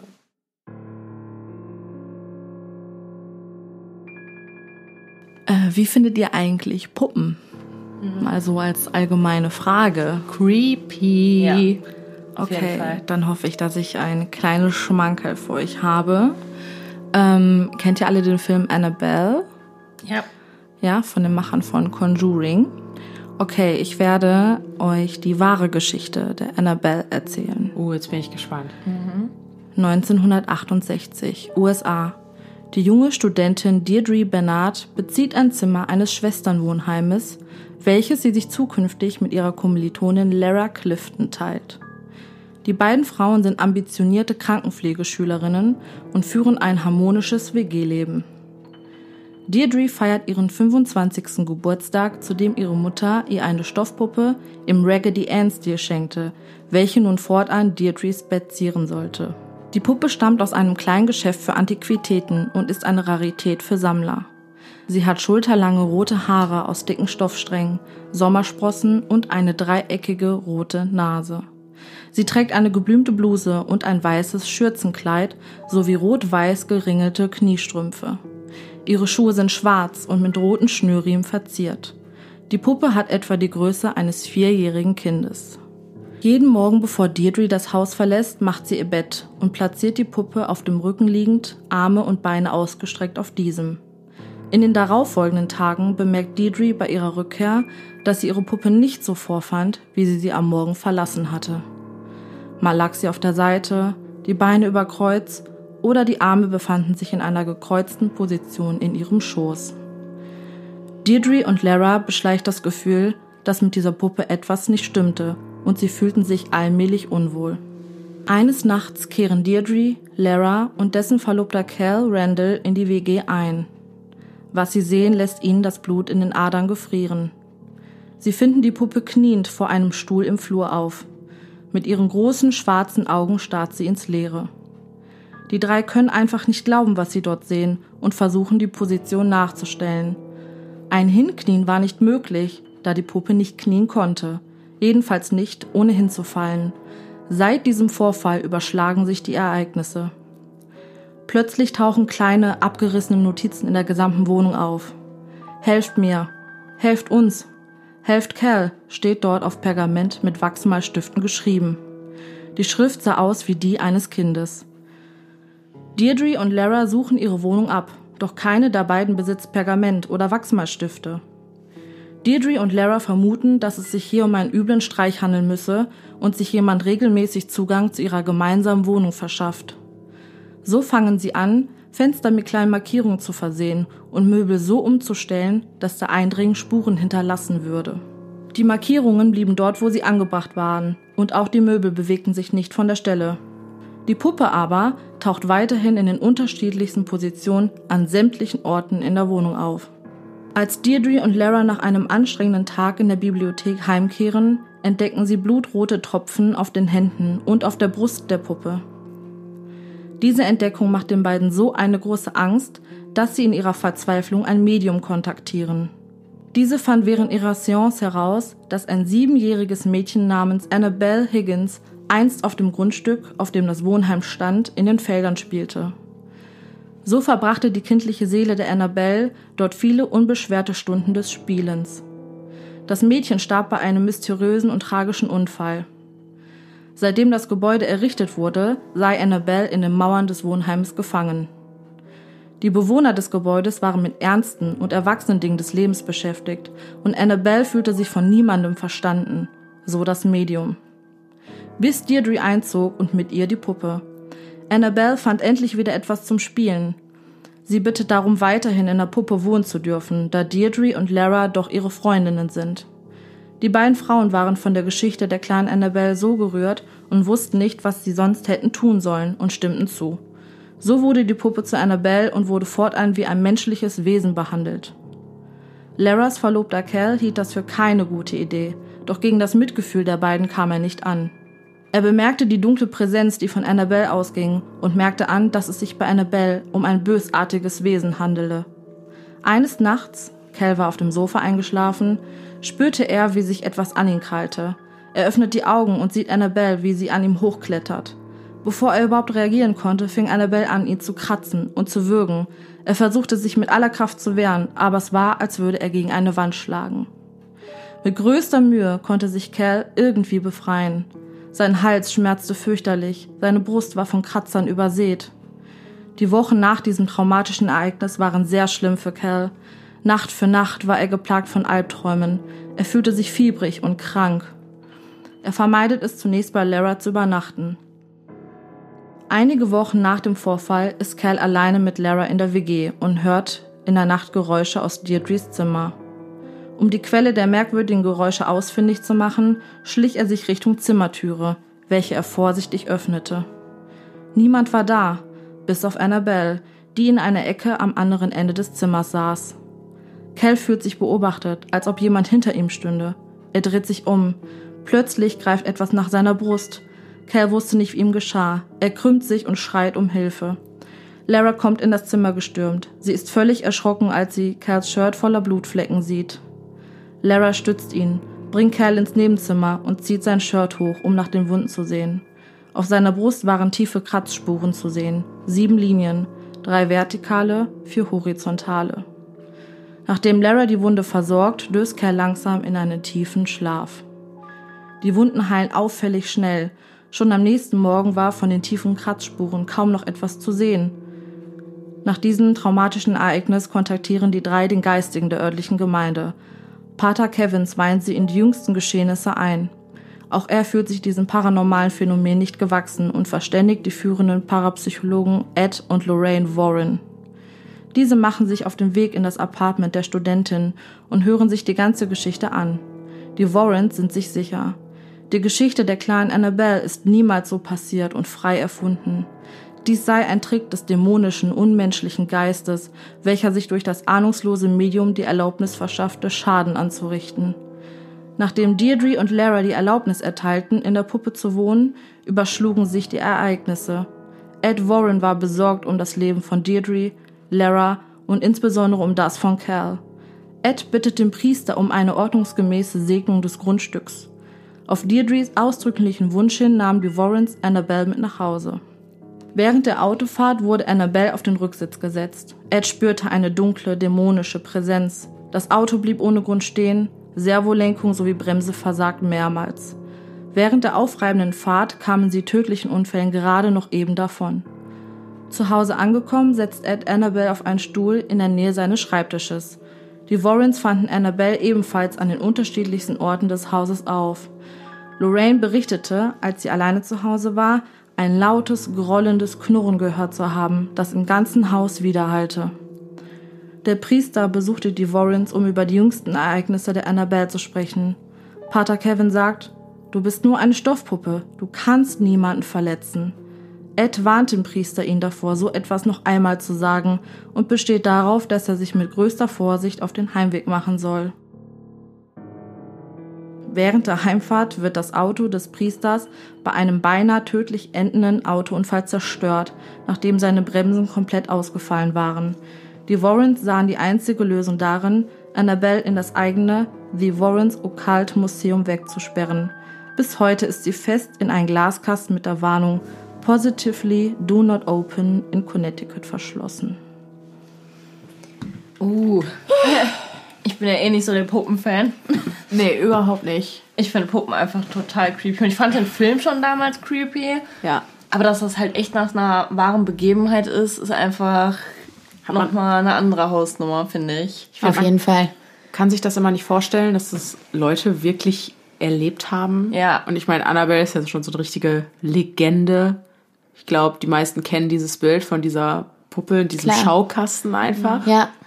Die Frage ist natürlich, ist es passiert? Weil es kann natürlich dann auch PR sein, ne, dass die Warrens für das Natürlich. ihr okkulte Museum ähm, Besucht wird. natürlich auch wahre Geschichten haben wollten. Und äh, ja. Hat es denn die Person in, den, in der Geschichte wirklich gegeben? Weißt ja, die? Person hat es gegeben, Ja. wobei ich bei meiner Recherche sehr komisch fand, dass Deirdre ungefähr drei verschiedene Namen hatte. Mal wurde sie Donna genannt, mal Deirdre und ich glaube, einen anderen Namen hatte sie auch noch. Okay. Also das fand ich schon sehr, sehr merkwürdig, was so ein bisschen die Glaubwürdigkeit anzweifelt und äh, richtige Interviews oder so habe ich mit Deirdre selber nicht auch gefunden. nicht gefunden. Genau. Nur mit Ed und Lorraine genau. Warren. Ja, Okay. Aber das sind ja eh so Geisterjäger einfach, ne? Richtig, genau. Ja. Das ist so ein Para- Medium Ja. und Genau. Parapsychologen Ja, halt. genau. Ne? Ähm, sehr erfolgreiche, muss man Ja, aber ja, sagen. ja, ja, ja. Ne? Die spielen ja auch in et- etlichen Filmen mit. Ja. The Conjuring, genau. Annabelle, ja. Das nach deren Vorlage quasi. hier Ja. den, äh, wie heißt er denn? Auch in Insidious äh, partizipieren die beiden quasi mit ihren Charakteren. Ähm, weißt du denn, ähm, das Mädchen, ja, nee, okay, also das, das Mädchen, das, also der Geist des Mädchens, der Annabelle bewohnt haben soll, das Mädchen hat es wahrscheinlich nie gegeben, Genau, oder? Weil ja, das ja. war ja alles irgendwie erfunden von diesem bösartigen Wesen, was von Annabelle Besitz ergriffen hatte. Das ist auch wieder dieses Motiv, ne, dass sich äh, negative Energien an irgendwelche Gegenstände heften. Das hatten wir in unserer Zuhörerfolge zuletzt auch Das mit dem Buch, ne? sehr, genau, mit dem Buch auch sehr häufig, ja. Ein sehr bekanntes Motiv. Also, ich sag's euch, wie es ist, ich würde keine Puppe hier im Zimmer haben wollen. Nee, auf Ja, keinen auch Fall. definitiv Aber ich würde mir auch keine Puppe kaufen. Dann. Nee. Ist einfach so.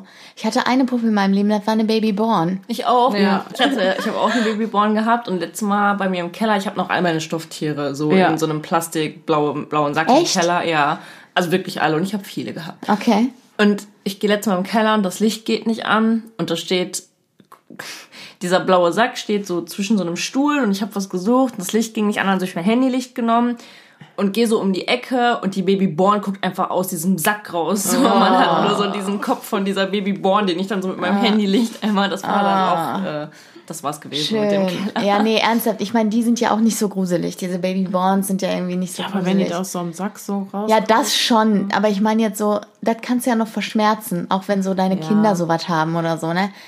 Aber so eine Puppe, so eine Puppe, Mann, und vor allem so eine Porzellanpuppe Oh, oder so eine Raggedy Nachbarin, Ann Puppe die hat oder so. Was ist so los? Sofa- Ohne Scheiß, so viele Omas haben das gemacht. Ja. Warum? Portugal, das Zimmer nebenan. Ja. Das ist das Puppenzimmer. Also Da sitzen ganz viele. Ganz viele Puppen sitzen da auf so einem. Und ich musste früher, als ich kleiner war, mal in diesem Zimmer schlafen und ich habe immer Decken über diese Puppen gelegt. Ich, ich Boah, stell dir Ja. mal vor, dann bewegt sich was unter der Decke. oh, mir mein Bein hier gerade Ja, runterhängt. ja, ja, ja. Jetzt muss ich Pia hier anfüßern. Hier ist Ja, der du Tisch. musst, du musst aufpassen. Du musst aufpassen, wenn der, der Fuß über die Decke äh, Ja. kriecht, dann über den über Aber den unter meinem. Bett kann nicht sein. Ach das ist ja. ein Boxspringbett. Naja, Passt nichts drunter. Das ist gut. Oh, Gott sei Dank. Was ich super unheimlich fand, ähm, meine Oma hat in einem Mehrfamilienhaus gewohnt und oben drüber wohnte halt ein Mann und der war Chirurg, mittlerweile in Rente und der hat immer Marionetten gebastelt. Die ganze Wohnung hing voll mit Marionetten. Ich fand das so unheimlich. Dieser Typ war generell so unheimlich, weil er den ganzen Tag da oben in seinem dunklen Loch und überall der an den Wänden hingen Marionetten. Ich habe da nur einmal reingeguckt, dachte mir, wow, okay Sehr creepy Hobby ich auf jeden geh Fall. wieder. da gab es so noch Creeps, ey, äh, ähm, irgendwas mit Silent, den Film haben wir gesehen. Wie hieß er denn nochmal? Silent Silent Hill. Hill, oder? Nee, nee, nee, nee, nee. Auch mit Puppen. Den fand ich damals auch creepy. Ich glaube, Puppen ist mittlerweile auch eins der beliebtesten Mittel für Horrorfilme. Ist ja Auf auch jeden so. Fall. Ist Gibt es Annabelle so viele? Ich weiß das gar Ich glaube nicht. schon, dass das jetzt nicht nur spezifisch dann auf eine Puppe ist, aber Ja. schon, die Puppen spielen oft eine große Ja, Rolle mit. Findet ihr eigentlich auch alte Kuscheltiere ein bisschen unheimlich? Ich finde die auch ein bisschen unheimlich. Kommt, immer Kommt ganz auf drauf das an. Kuscheltier Ja, genau, an. kommt auf das Kuscheltier an. So Steifkuscheltiere, die alten Steifkuscheltiere zum Beispiel. Jetzt gehen wir hier tief in die Materie. Ich weiß, was du schon sehr meinst. spezifisch. Ich weiß, was du meinst. Aber nee, also ich muss sagen, Nee, Kuscheltiere nicht. Okay. Vielleicht fühlen die sich vernachlässigt, weil sie irgendwann von dir aussortiert wurden und wollen sich Oh dann mein rächen. Gott. Naja, aber ich hab sie ja Story- nicht mehr. Ich habe immer zu viel Toy Story geguckt. ja. Und das ist jetzt echt unangenehm. Aber manchmal habe ich heute noch ein schlechtes Gewissen, wenn ich meine Stofftiere im, im Sack sehe, unten im Blauen. Ja, das weil... ist so traurig. Vielleicht solltest du sie entsorgen. Nein! Okay. Hallo, die haben alle einen Namen. Böse. Ja. Ich möchte jetzt auch mal Vielleicht baue kurz, ich dann einfach ein Bett im Keller. darf ich auch mal kurz darauf aufmerksam machen, dass hier mindestens ähm, sechs Kuscheltiere hinter mir Das im stimmt, Bett ja. rumfliegen. Also ich habe damit irgendwie, ich habe ja wie gesagt auch keine Kuscheltiere mehr. Ich habe noch zwei Stück. Ein, eins ist ein Wolf im Schafspelz. Also das ist tatsächlich, das kannst du so auf die eine Seite drehen und auf die andere Seite drehen. Und dann kommt aus dem Bauch vom Schaf ein Wolf raus und da aus dem Dings und da kannst du jeweils so ein, Oh, das ist ja ulkig, so ein Wendeding. ja genau, so ein Wendeding. Kannst du so einen Reißverschluss zumachen, dann hast Ja. du nur das Schaf oder nur den Wolf und ansonsten halt Wolf Ja, im Schafspelz, Schaf im Wolfspelz. Und ich habe ein Scheißekissen, das hat Herr Riedmann mir mal Ich geschenkt. habe auch ein Scheißekissen. Dieses Emoticon von äh, hab ich WhatsApp, ne? Ja, genau. genau. Ja, die Pia ist halt einfach ab einem gewissen Punkt erwachsen geworden. Das möchte ich so überhaupt nicht sagen. Aber Aber, in? Bezug auf Kuscheltiere sicherlich. Ja. Diesen Punkt müssen wir noch erreichen. Den werde ich nicht erreichen. Das ist in Ordnung. Ich glaube ich auch nicht. Ich glaube No offense. Gut.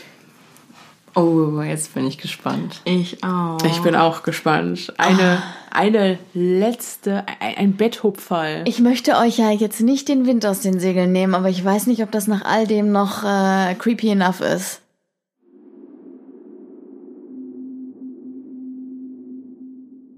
Es war Halloween und meine Freunde und ich fuhren zu einem Friedhof am Rande der Stadt. Wir waren schon zu alt für Süßes, sonst gibt's Saures und zu introvertiert, um einfach auf irgendwelchen Partys aufzutauchen. Also fanden wir uns schließlich in meinem Auto auf dem Weg zu diesem Friedhof wieder. In stockfinsterer Nacht. Es war wohl meine verrückte Idee gewesen, die gruseligste Nacht des Jahres unter den Toten zu verbringen. Und erst stieß ich auch auf Widerstand. Aber nach einiger Überzeugungsarbeit hatte ich meine Freunde Buck und Daisy soweit und sie stimmten zaghaft zu.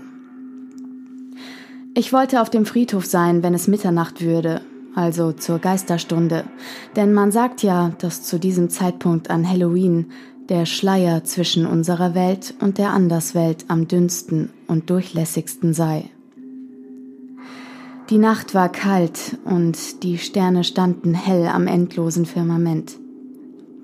Der alte Friedhof wirkte verwahrlost und war über und über mit dicken Grasbüscheln bewachsen, die aus den verwittert wirkenden Grabsteinen zu sprießen schienen. In manchen der Gräber ruhten die Soldaten, die im 19. Jahrhundert während des amerikanischen Bürgerkriegs gefallen waren. So alt waren sie. Wir parkten das Auto am Fuße des Hügels, auf dem sich der Friedhof befand, und stiegen aus dem Auto, nur mit einer Taschenlampe bewaffnet. Buck und Daisy hatten sich inzwischen eigentlich schon daran gewöhnt, dass ich sie irgendwann immer dazu überredete, dass sie mir auf meinen Abenteuern Gesellschaft leisteten. Es war schließlich nicht das erste Mal, dass ich sie gezwungen hatte, mich zu einem merkwürdigen Trip auf einen Friedhof zu begleiten. Diesmal aber schienen sie deutlich verängstigter zu sein, was vielleicht auch der Tatsache geschuldet war, dass heute Halloween war. Ich blieb dabei, sagte ihnen, sie sollten sich nicht so zieren, schließlich sei Halloween nur einmal im Jahr. Der Friedhof lag vor uns und erstreckte sich vor uns entlang verwitterter Pfade, die sich wie Serpentinen teils sehr steil den Hügel hinaufwandten, und während wir vorsichtig den Hügel hinaufgingen, ertappte ich mich bei dem Gedanken, dass dies wohl nicht der beste Platz war, die Toten zu beerdigen. Wir setzten einen Fuß vor den anderen durch das hohe Gras, immer darauf bedacht, nicht auf die Grabflächen zu treten, die von einer dicken Schicht Laub verdeckt wurden. Ich leuchtete uns mit der Taschenlampe den Weg. Daisy und Buck kamen hinterher. Warum hast du eigentlich die einzige Taschenlampe? fragte mich Daisy. Ich habe euch doch gesagt, dass ihr eure eigenen mitbringen sollt, antwortete ich. Wir dachten aber nicht, dass wir tatsächlich sowas hier tun würden, beschwerte sich Daisy weiter. Ich, inzwischen genervt von der Nörgelei meiner Freunde, antwortete nur Okay, also wessen Schuld ist das jetzt, dass ihr keine Taschenlampe dabei habt? Daisy gab einen resignierten Laut von sich, blieb aber stumm. Inzwischen hatten wir es den ersten Teil des Weges hinauf geschafft und verschnauften kurz. Die Grabsteine glänzten, als ich den Lichtkegel meiner Taschenlampe umherschweifen ließ. Wir horchten angespannt in die Nacht. Nichts machte ein Geräusch. Es war so totenstill, dass wir uns wie isoliert vorkamen als gäbe es im Umkreis von Meilen keine Menschenseele mehr. Ich schaltete die Taschenlampe aus, so dass uns die pechschwarze Dunkelheit nun vollkommen umgab. Da es keinen Unterschied zu machen schien, ob wir mit geschlossenen Augen oder eben einfach nur ohne das Licht der Taschenlampe unseren Weg fortsetzten, knipste ich die Lampe wieder an. Als ich also mit dem Lichtkegel meiner Taschenlampe erneut unsere Umgebung erkundete, bemerkte ich zwei helle gelbe Lichter. Was zum Teufel ist das? fragte Buck erschrocken. Ich ging einen Schritt näher heran. Im hohen Gras hopste ein Kaninchen, von dessen Augen wohl das Licht der Taschenlampe hellgelb reflektiert worden war. Wir seufzten erleichtert und kamen uns ziemlich blöd dabei vor, uns so erschreckt zu haben. Das Kaninchen setzte seinen Weg fort und hoppelte mit einem großen Büschel Gras in seinem Maul den Hügel hinauf. Wir wollten es dem Kaninchen gerade gleich tun und auch unseren Weg nach oben fortsetzen, als wir es hörten. Das Geräusch entfernter Sirenen, die näher kamen. Mein erster Gedanke war, dass das sicherlich die Polizei sei, die uns bitten würde zu gehen. Aber als wir uns umdrehten, waren wir überrascht, als wir in der Ferne die roten Lichter eines Krankenwagens erkennen konnten. Wir standen da und starrten in die Richtung des Eingangs des Friedhofes. Wir sahen das rote Licht, das durch die schroffen Zweige der den Friedhof umgebenden, inzwischen kahlen Laubbäume schien, und sahen dabei zu, wie der Krankenwagen seinen Weg in unsere Richtung bahnte, während seine Sirenen weiter die Stille der Nacht durchbrachen. Irgendetwas am Klang der Sirenen war merkwürdig. Sie hatten nicht den typischen Klang der Sirenen eines Krankenwagens. Eine alte Sirene, die langsam und verzögert ihren tiefen und einsamen Schrei in die Nacht hinausstieß. Der Krankenwagen kam näher und hielt schließlich am Fuß des Hügels, direkt hinter meinem Auto. Die Sirenen verstummten schlagartig und die roten Lichter gingen aus. Ich sah auf meine Uhr. Punkt Mitternacht. Buck, Daisy und ich schauten einander an, unsicher, was wir angesichts dieses unerwarteten Besuchers denken oder gar tun sollten. Warum sollte ein Krankenwagen auf einem Friedhof auftauchen? Ich erwischte mich bei dem Gedanken, dass, wenn irgendwer aus der Stadtverwaltung uns auf diese Weise hier hätte vertreiben wollen, das schon eine sehr seltsame Art und Weise war, das zu versuchen. Und so standen wir da und warteten darauf, dass irgendjemand von uns endlich die Stille unterbrach. Äh, hallo? rief Daisy nun zum Fuß des Hügels hinunter. Keine Antwort. Wir konnten die undeutliche Silhouette des Fahrers des Krankenwagens erkennen, aber sonst nichts. Er bewegte sich keinen Millimeter. Wir dachten daran, den Hügel herunterzulaufen, um zu sehen, was der Krankenwagen hier zu suchen hat, aber irgendetwas in uns hielt uns zurück. Also standen wir weiter nur wie angewurzelt da. Ich ließ das Licht meiner Taschenlampe den Hügel hinuntergleiten, aber der Lichtkegel reichte nicht bis hinunter zum Fenster des Krankenwagens. Wer ist da? rief Buck. Wieder keine Antwort. Dann plötzlich begann der Fahrer die Hupe des Wagens zu betätigen. Lautes, scharfes Hupen dröhnte durch die Nacht. Erst zweimal kurz, dann einmal lang, dann völlige Stille. Was ist das? Morsezeichen? fragte Daisy.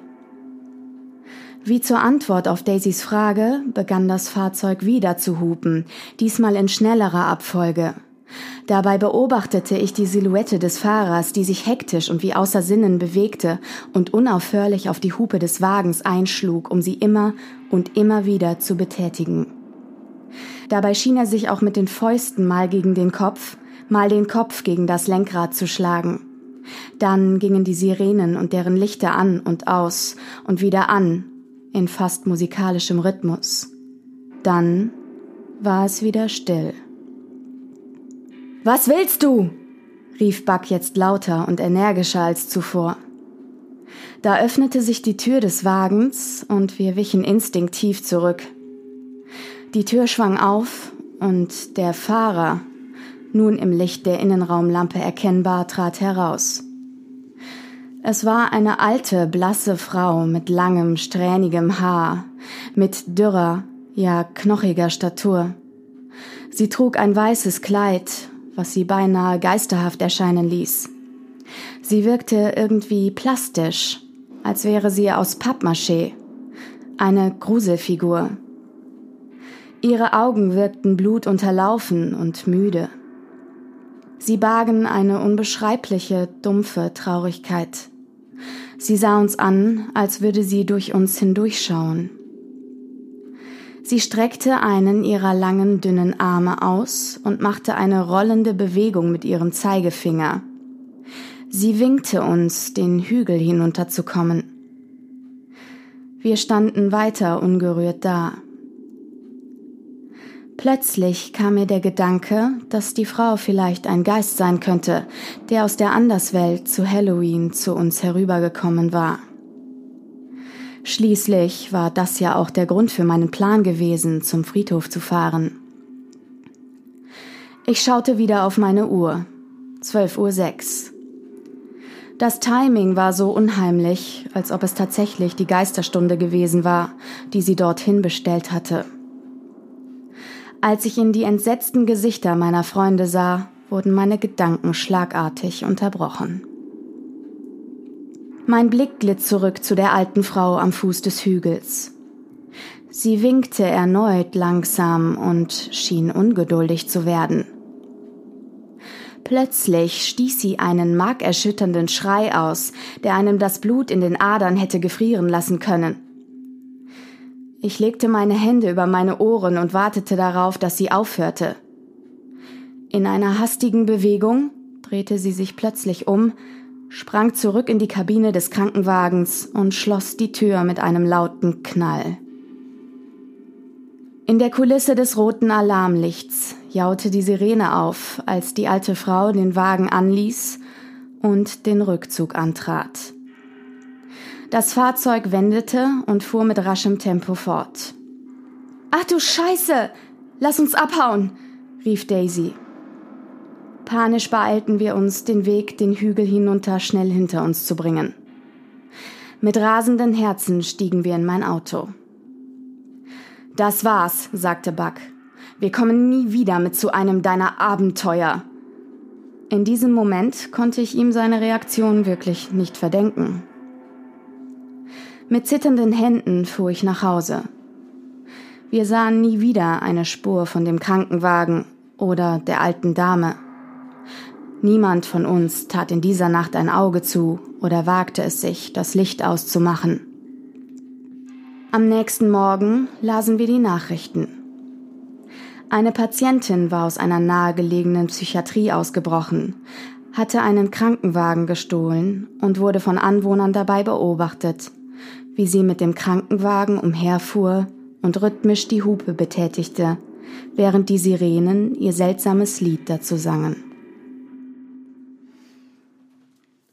Oh mein Gott, ich dachte erst, es gibt ein Wiedersehen mit, mit meiner alten Freundin.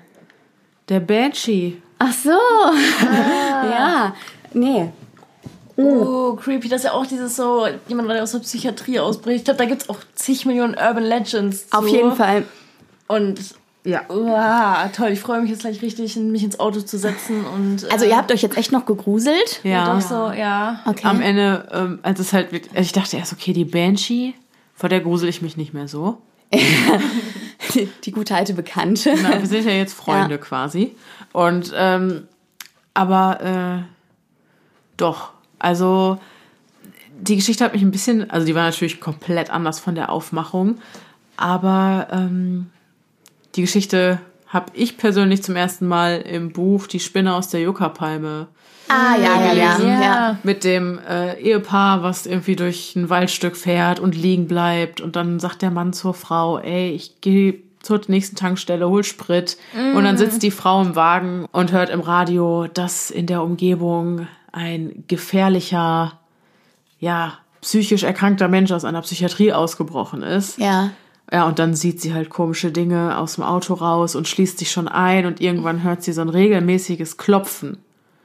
Und dann steigt sie aus dem Auto und guckt, was das ist. Und dann ist das der Irre, der den Kopf ihres Ehemannes. Ach so, ja, das ist so eine Fahrzeug ganz klassische Urban Legend. Ja, ja, ja, ja, stimmt. Diese klassische Horrorgeschichte ja quasi. danke, ich muss gleich noch Auto fahren. Spaß. Ja, ja, ich, äh, ich erinnere mich. Da muss ich dran denken. Ja, ich, äh, was ich an der Geschichte ganz nett fand, war einfach, dass sie einen konstanten Spannungsbogen hochhält, permanent. Du hast die ganze Zeit das Gefühl, jetzt passiert was, Ja. jetzt passiert was, jetzt passiert was, jetzt passiert was.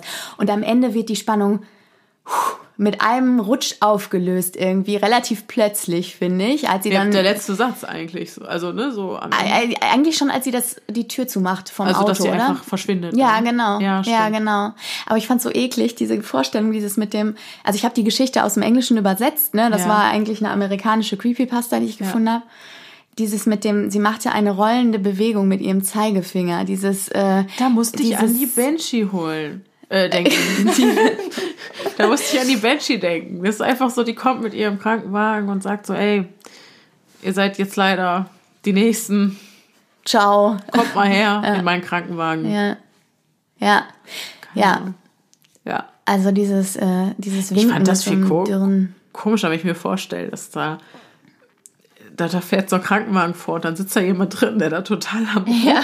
Am Rumhampeln ist eigentlich und sich so komplett sich gegen den Kopf schlägt und aufs Lenkrad. Ja, aber findest du es nicht, stell dir mal vor, du bist an Halloween das auf dem ist Friedhof. unfassbar gruselig, Das, das, ist meine ich. so gruselig, das meine Alter. ich, das ist ja, so finde ich auch, gruselig. ich da auch. steigt da so eine komische Alte aus. Alte aus. Ja.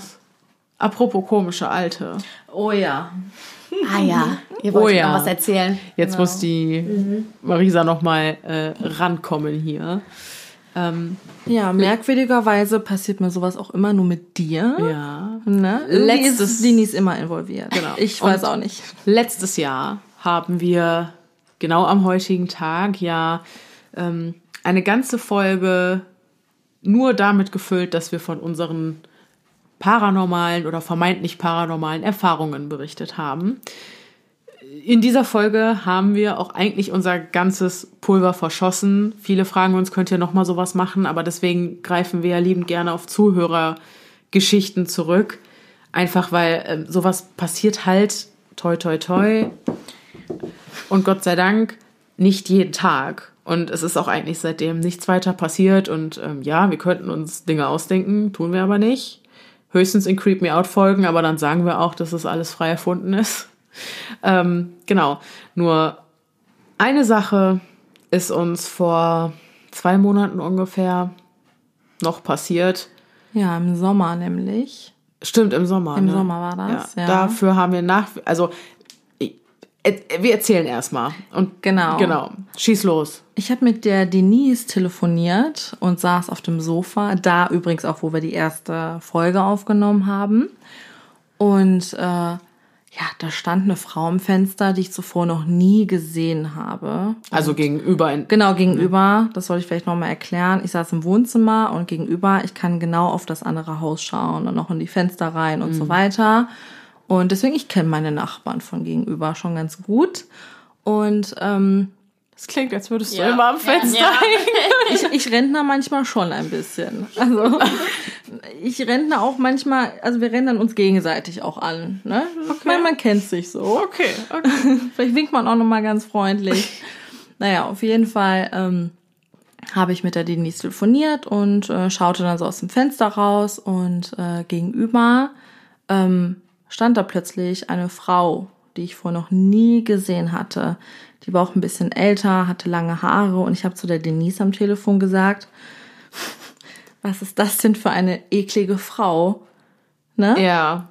So. Ja, und also ich war auch gerade, ich war da an meinem, ich war da meinen Monolog am Halten und auf Ja. einmal sagt Marisa, oh, oder äh, was, was ist das denn für eine Frau? Die sah halt einfach wirklich gruselig aus. Ja, und hast- äh, hatte auch einen total apathischen Blick irgendwie, also so ihre gesamte Gestalt und Sie sah ihre Gestik. Sie sah verwahrlost aus. Ja, genau, verwahrlost. So ein bisschen wie eine Ja. Obdachlose vielleicht. So strähniges Haar und so einen leeren Blick. Irgendwie sie starrte auch wirklich nur, ja, nach draußen auf die Straße.